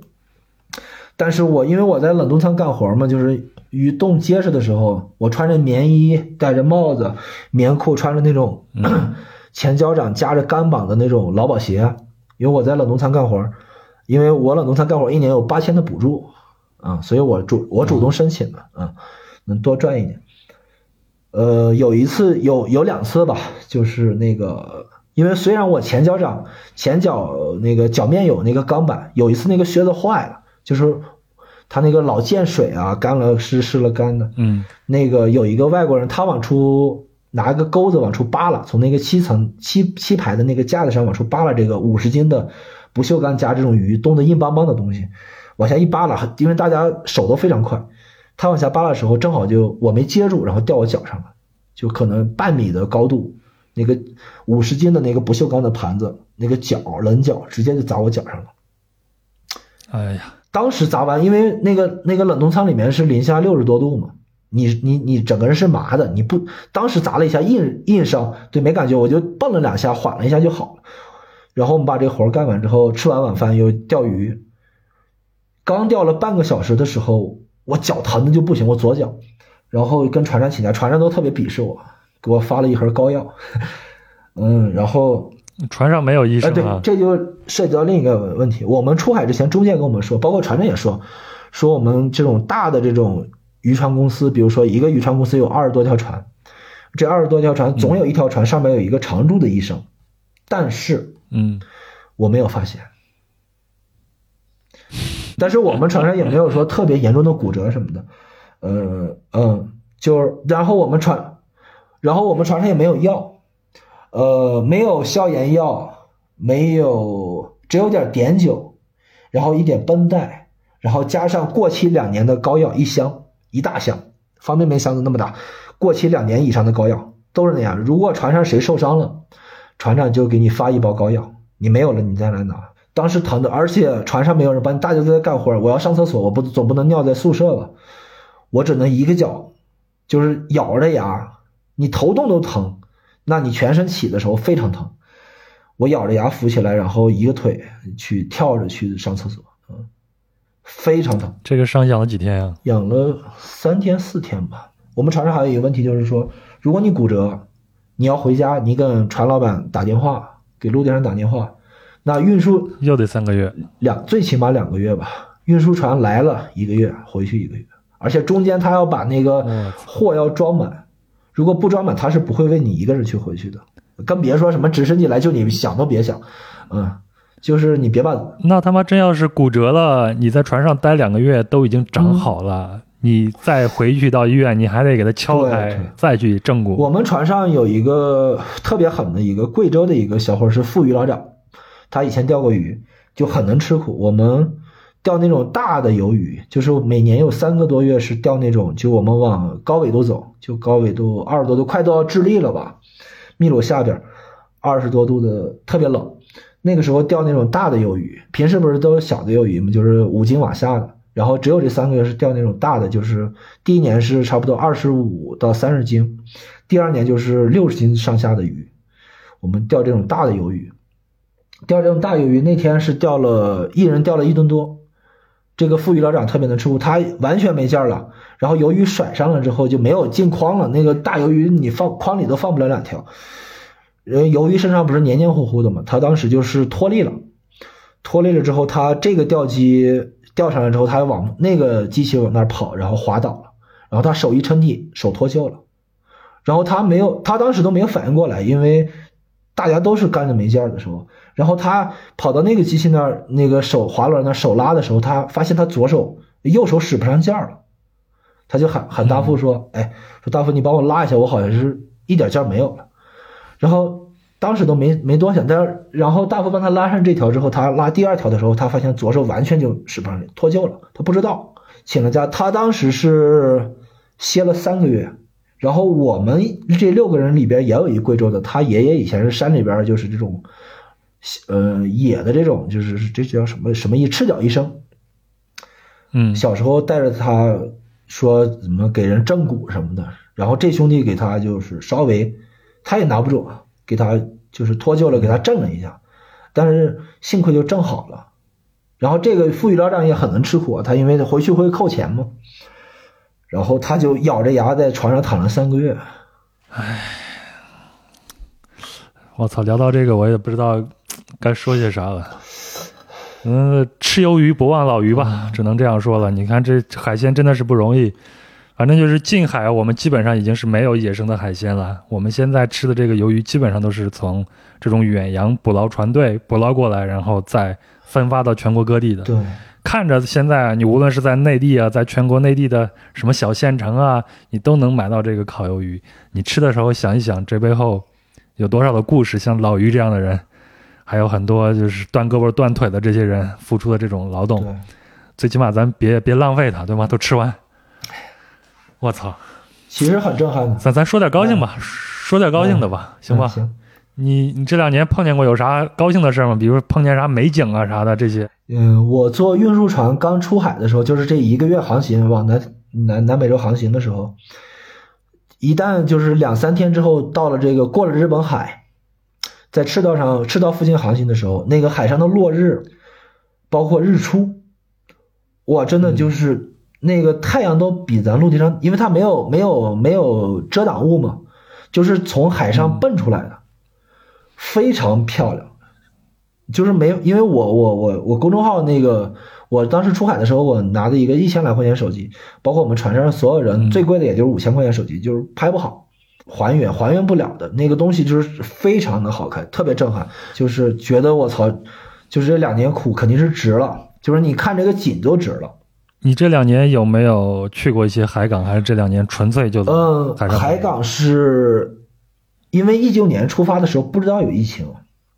因为二零年才疫情嘛，所以说我们本来的政策就是每半年靠一次港，靠一次南美洲就是秘鲁。呃，要因为船跟车是一样的，每年要车要年检嘛，船也要年检，修一下。呃，每我们是两年修一次，然后每一年是要靠这个秘鲁的，应该国家跟国家之间有这个合作，它有船厂，我们要去，我们把船抛锚抛在这个港口，然后第一年一九年我们七月七月份吧，因为我是一月份出去的嘛，正好半年，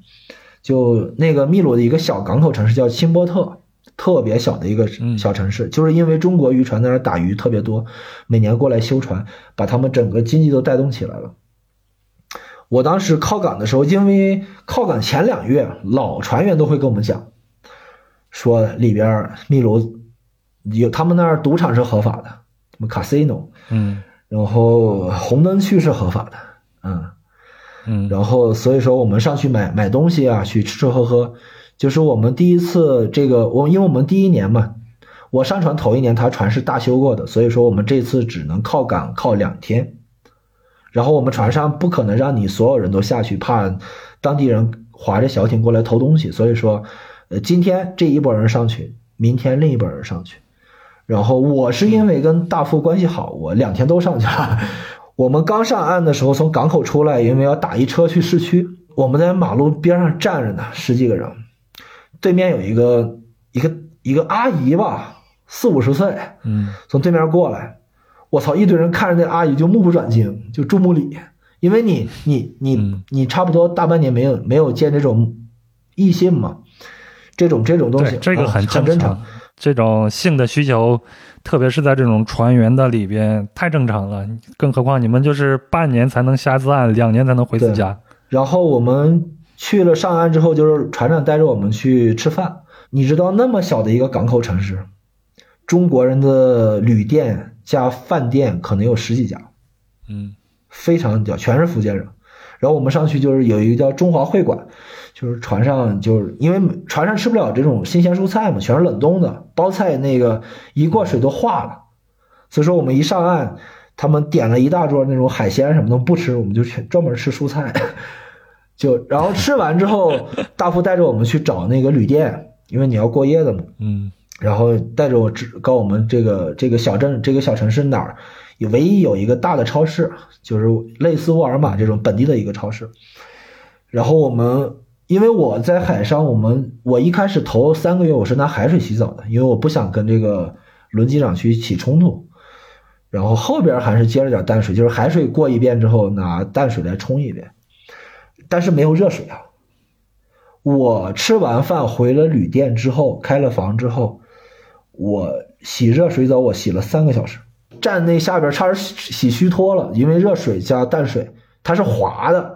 因为你如果没有长期接触过海水的话，你是理解不了这种淡水它是它是滑的，海水是糙的，嗯，海水是糙的。唉，老于现在说起来，我看眼圈都没没没，我我是喝酒喝的，嗯嗯，我们一九年不是靠了两天嘛，我第二天又跑上来了，然后二零年不疫情爆发了吗，本来二零年我们要靠不了，对，本来二零年我们要靠港，靠那个好像靠他首都利马，就秘鲁的那个首都利马，呃，要修船的，但是当时那个疫情爆发了，我们都不知道，因为每每三个月给家里打一次电话。然后时间因为很贵嘛，所以说也不会聊太多，就觉得很严重。但是我们想象不到，因为我，呃，零三年是非典嘛，我那会儿上高中，然后我刚去北京那会儿，零九年我是去的小汤山，所以说我当时就是觉得撑死就是非典那样嘛，它有多严重啊？所以说我们信息不对等，我们就觉得说那靠港还是要靠的呀，就是靠港前三个月我们就天天聊这事儿，但是我们后来传上说。今年就靠不了港，我们还不信，我们还很有预期的，一直到七月份，我们还我们觉得七月份靠不了，那八月份靠，因为我们修船的话要修一个月差不多，二十天到三十天，所以说我们都想好怎么去玩啊，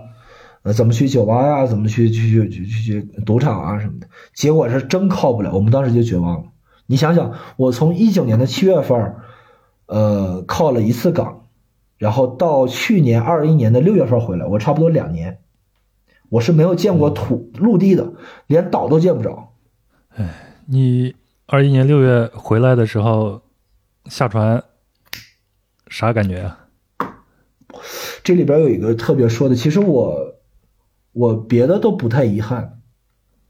因为我们是那会儿舟山港好多那个国际的集装箱船啊什么的，我们航行了一个月回来。呃，我们先抛了锚，因为你要排队的，不是说你进了港你就能可以靠港。我们排了差不多三四天嘛，然后当地人不是他们有的人有那个手机卡，我我中国的手机卡我都丢了，因为我第一次靠港我办我办了一个秘鲁卡，然后我中国的手机卡我都不知道扔哪儿找不着了，然后我就蹭他们热点就看微博，就这两年发生了啥，我当时都不知道。我其实当时疫情对我震撼不是特别大，包括后来上岸的时候，一堆警察穿着防护服，跟生化危机似的，我完全没想到让我们做核酸捅鼻子，我都不是很震撼啊。但是没有对我的冲击没有那么大，因为我当时对对陆地上的这些事情我是很陌生的。但是我当时冲击特别大的是，就是我们抛锚了第二天白天的时候，头天晚上抛的锚，因为有网了嘛，因为在港口里边抛的锚。然后我当时就刷微博嘛，我把我以前微博的那个，呃，账号找回来。我以前不是老打篮球，我不是关注那个无忧啊，你之前不是漏了是吧？我关注无忧跟他媳妇儿嘛，那个北京那个对，我以前不是首钢的球迷嘛，我当时刷着刷着，嗯，我忽然刷到一个什么科比逝世一周年，哦。哇，这个东西你知道吗？就对于我们这种初中开始打篮球，就是觉得那是一个灯塔，那是一人生一个灯塔。嗯，我当时我以为是类似那种洋葱新闻啊什么的这种。嗯，但是我我从无忧那儿看见了之后，我就开始搜科比。我我一看我就疯了。我当时我们宿舍四个人嘛，每个人有个帘子，我在那个床上刷着呢，然后我就有点不太相信。确实不太相信。然后我对面那个湖南那个哥们儿，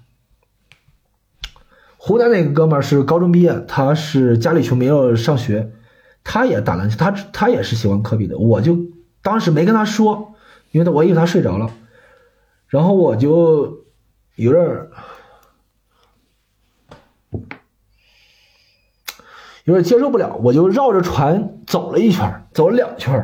然后中间碰到我们那个厨师胖子，他是小学就涉毒，然后被开除了，他他完全就没有这种，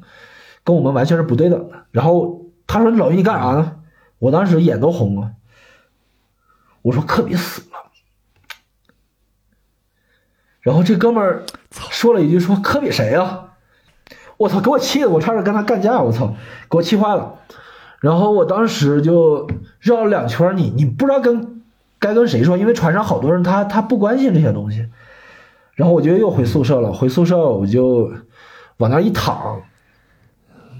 然后还有一些比如说什么蒋劲夫啊什么那种接受不了的那种视频什么的，我就刷到了。然后因为我们每个床有一个帘子。我们叫飞机帘，因为船上这个已经不忌讳了。我们上学时候可能会有点害羞什么的，然后我在那儿可能一边看这些东西，就是打飞机的时候稍微的对遮挡一下就行了。咱陆地上很忌讳啊，但是海上就不忌讳了。然后我当时就是一边看这些东西，我就哭的不行了。我操，老于，科比逝世那天晚上。我是在睡觉，嗯，然后我福建的一个朋友，他给我发的一个短信说科比去世了，我马上起来就看了微博，看微博，我倒没有什么特别大的反应啊，就扭头就睡了。当时当然是很惊讶，我我当时的那种感情都没有看到你现在描述你在一年之后看到科比去世的消息。我现在的波动就比那个时候要大很多，因为因为因为海上很苦嘛，你的精神啊什么的可能到了一个顶点，这正好回来了。然后我我后来分析就是说，哪怕艾弗森或者是麦迪没了，他也没有科比那么好，因为科比他可能他那个劲儿啊，就是什么四点啊什么的，不服输那个劲儿，他我觉得可能就是一个灯塔，就对我们我们这批人这代人来讲。然后我当时就是。把帘子一拉，我在那看，我就自己抹眼泪嘛。但是那个我可能费了大半包抽纸吧，就一直擦泪，然后就被我那个对面那个湖南那哥们儿听见了，他以为我在那打飞机什么的。然后这哥们儿就喊我说：“老于干啥呢？”说大白天的。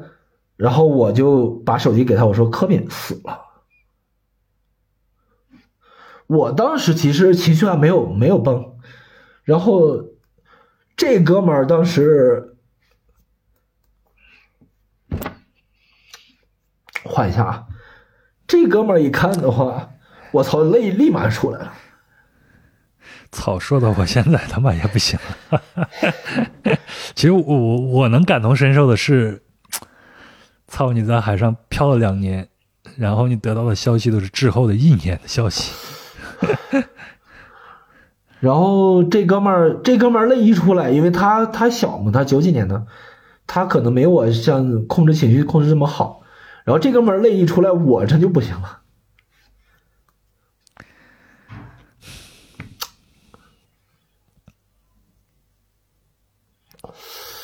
所以说，你看我两年疫情回来的一个事情，其实对我冲击最大的，其实就是科比事儿。其实疫情对我来讲还好，还好。嗯，唉，咱说说钱吧，好吧？行，说点让你高兴的，或者说你不高兴的。前头咱们也提到了，他给你许的是一年保底是七万五嘛，干得好的话，两年能二十五到三十万左右。你最后拿到这些钱了吗？没有，这其实我我猜答案是没有。这其实就是一个骗局，但是我的梦想是达成了，就是说我出海之前就是想赚点本钱，然后我想回拉萨开一个外卖店。对，然后我两年下来，我可能拿了，因为我欠产嘛，就是第一年我腰差点都废了。你之前跟我说的就是说你海上对你的坏处或者有好处，其实我坏处就是我左边的腰，就是这个叫什么？这叫什么？竖脊肌。我第一年，因为我算我们六个里边倒数第二没有没有没有没有劲儿的，因为咱从小上学什么的没有干过什么重体力活儿。我第一年我又不想说比别人钓的少，我就玩命钓。其实钓小鱼还好，就是那三个月的大鱿鱼的时候，我真是拉不动啊，真拉不动。机器呢 OK 的，然后你产量的百分之七十可能是靠手手手来拉的，所以我拉不动。第一年的时候我可能欠了二十多吨，可能二十四吨，就是比平均产量，那就是二十四乘以六百嘛，你就要扣你工资的。然后，但是我第二年我有一个特别好的优势，就是我的心态特别好，我的精神力量可能非常强大。我第二年的时候，慢慢的就是所有的这十来个菜，之前说的那个吃的特别差，就是虽然是管够的啊鱼啊，但是你老吃这些东西，你就会烦啊，你的肠胃是抗拒的。但是我有一个好处，就是因为像山西人内陆，我小时候高中之前吧，你很少能吃到鱼啊什么的。就是过年才会吃个带鱼啊什么的，所以说我就觉得我强迫自己洗脑，就是阿 Q 精神，我就觉得这玩意儿是好东西，所以说我海吃，就别人都不吃了，就有方便面就吃方便面，把胃吃坏，但是我每餐都是把自己吃到撑，所以说我我两年我出海之前一百四，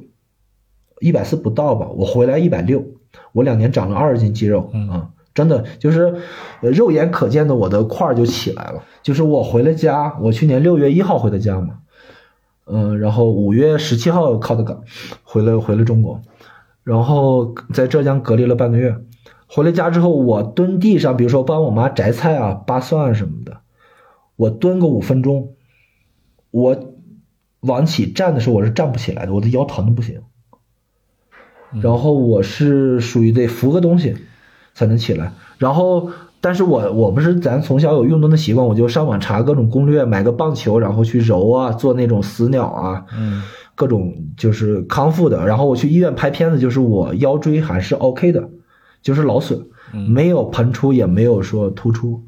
嗯，所以说，但是我们六个里边，你知道，我们上船刚上船的时候，最劲儿最大的一个兄弟就是贵州那个兄弟，姓徐，我叫呃我叫豪哥。豪哥当时是倒三角的身材，他从小干工地啊，干什么高空作业，他腰椎间盘突出。两第二年他就干活没有我厉害了，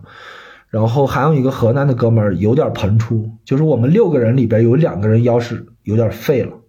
只有唯一唯一没有腰没损伤就是湖南那个兄弟，就是他因为他是那种体质比较好，然后他是个子也不高，不到一米七，然后是横着的。他唯，但是他也腰疼，但是他唯一不严重就是他跟老马，老马偷鸡耍滑子，就是啥轻松我干啥，你要不我就给你耍赖，所以说他也没事儿。但是我们所有人都腰都都有问题。但是我经过去年回来，我在家里调了三个月，就各种呃运动康复什么的，我自己把自己搞好了，现在腰也完全没有问题。这就是这就是跑山的一个坏处，嗯，就是特别伤腰。嗯，回来以后，反正据我所知啊。老于回来以后就在拉萨开上了自己的店，但是今年呢就赶上拉萨封城。嗯，我看老于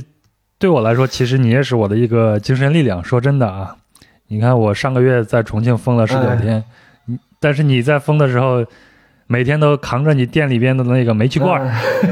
然后去练身体、练臂力什么的。给我也是一种激励，然后我也会在宾馆里边去做一些深蹲啊啥的这些。你你你现在有啥想法？接下来怎么弄？接下来其实我现在等于我自己开店，就是有句什么话，就是说你学什么不好，学着别人做生意。因为我出海之前的拉萨的外卖的市场，跟我出完海回来这两年的拉萨发展的非常快。呃，其实是两个两个极端了。以前做外卖，你不管做的好或者做的坏，你肯定能赚钱。但是我去年回来，我没有意识到这个东西，我就着着急急就把店开了。然后，然后其实拉萨已经内卷了，其实已经卷起来了。所以说我我其实做了差不多半年的生意，其实我是亏的，其实我都亏的。加上我比较，我不是学过一年厨师嘛，我还有一点儿。有一点厨师的自尊啊，什么别人都是做这种加盟店啊，就是这种科技与狠活是吧？就做这种预制菜，预制菜。但是我我看不上啊，我觉得那东西我都不吃，我必须要自己炒。那你做外卖的话，一个是出餐速度，你只要自己炒的话，你肯定会很慢。再加上预制菜的成本会很便宜，我又卖的贵，所以说我其实我从一个好的方面讲的话，就是我圆了自己的梦想。我赚到这个钱，我然后我投资了这个店，我一个人投资，然后我开成了。但是从生意的角，我其实是亏的，嗯，学费也交够了的时候，这然后不是又跟以前我在客栈上班的一个客人，广东的，准备合伙的时候，正好一准备做广东菜的时候，然后把这行理明白了吧，学费也交够了，然后疫情就来了。所以说分到现在的话，我现在其实也挺没挺没底气的吧，但是我也不后悔，嗯，最起码是阶段性胜利了嘛。你你想，你用了这个几年的时间，用双手来。靠这个赚这个钱，它是不丢人的。然后我又开了自己的店，那我目前我我也很很纠结啊，就是月底吧，我可能可能就不干了，也可能会如果他上来也可能会干。那不干了，我就我就反正饿不着嘛，我就再去干点什么，再去上班吧，上班或者打工，就是重新开始。嗯，我我觉得有一个特别。嗯，博客或者录这个讲我这个故事的，其实我有一个特别好的初衷。我昨天也跟你说，就是我想就是说，跟现在的年轻人来讲，就是话，因为现在年轻人九五后、零零后，他们其实没有吃过太多的苦，不像我们小时候。我觉得生活再难，你只要能活着，你有梦想，我觉得坚持就好了。哪怕失败了又怎么着嘛，对吧？失败十次，万一成功一次呢，对吧？还是要要有希望，嗯。虽然我也我现在也很推啊，我现在也很推，对，但是我们必须要坚持这个东西，因为你一旦自己都不相信自己的时候，包括出海之前，我当时也有点怀疑自己了，嗯，如果你一旦自己都不相信自己的时候，那你活下的动力就没有了，嗯，哎，行吧，老于，这个客气的话、祝福的话，我觉得也不说了，因为对咱们来说啊，像你这种年龄，像我这种年龄来说，这些东西都是虚的。最重要的就是自己的路，自己一步一步的走下去，对吗？行，那这一期就非常非常的感谢老于，呃，真的是对海上的生活有了一个了解，包括对你的人啊，之前咱们也没有聊这么多，有了一个了解，咱们以后就保持联系，多聊聊你的故事。然后呢，咱不管在什么样的领域，你在你的这种餐饮的行业，我在我这个行业。咱们都能从你的刚才这个故事里边汲取一些营养，对对，特别是精神上这种力量，咱们就坚持走下去，看看它到底能变成一个什么样。我觉得还是要要有希望。嗯，行，那咱们就为了希望，这一期就到这里，好吧，拜拜。行。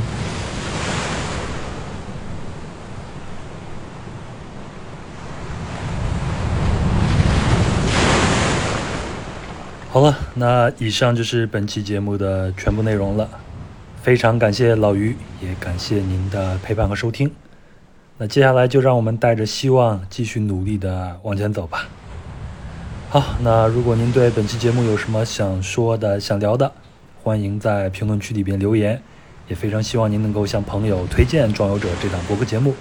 那我们在节目里边提到的相关的细节图片呢，就是老于在海上漂的这两年的一些图片，我都会在公众号“壮游者”的文章里边展示。请您微信搜索并订阅“壮游者”就可以了。当然，壮游者也很需要您的赞助。您可以通过公众号文章下方的“喜欢作者”来进行打赏，也可以付费订阅“壮游者”的邮件通讯专栏“小路”，半年只需要九十九块钱就可以解锁啊，更多挺有意思的内容了。那您可以在本期节目的声音简介以及公众号文章里边看到订阅方式。那如果您想加入壮游者听友群呢，请添加“壮游者二零一八”。也就是壮游者的拼音全拼加上二零一八，然后呢，他就会将您拉到群里边。好，那咱们就这样，祝您出入自由。啊，咱们下期再见了。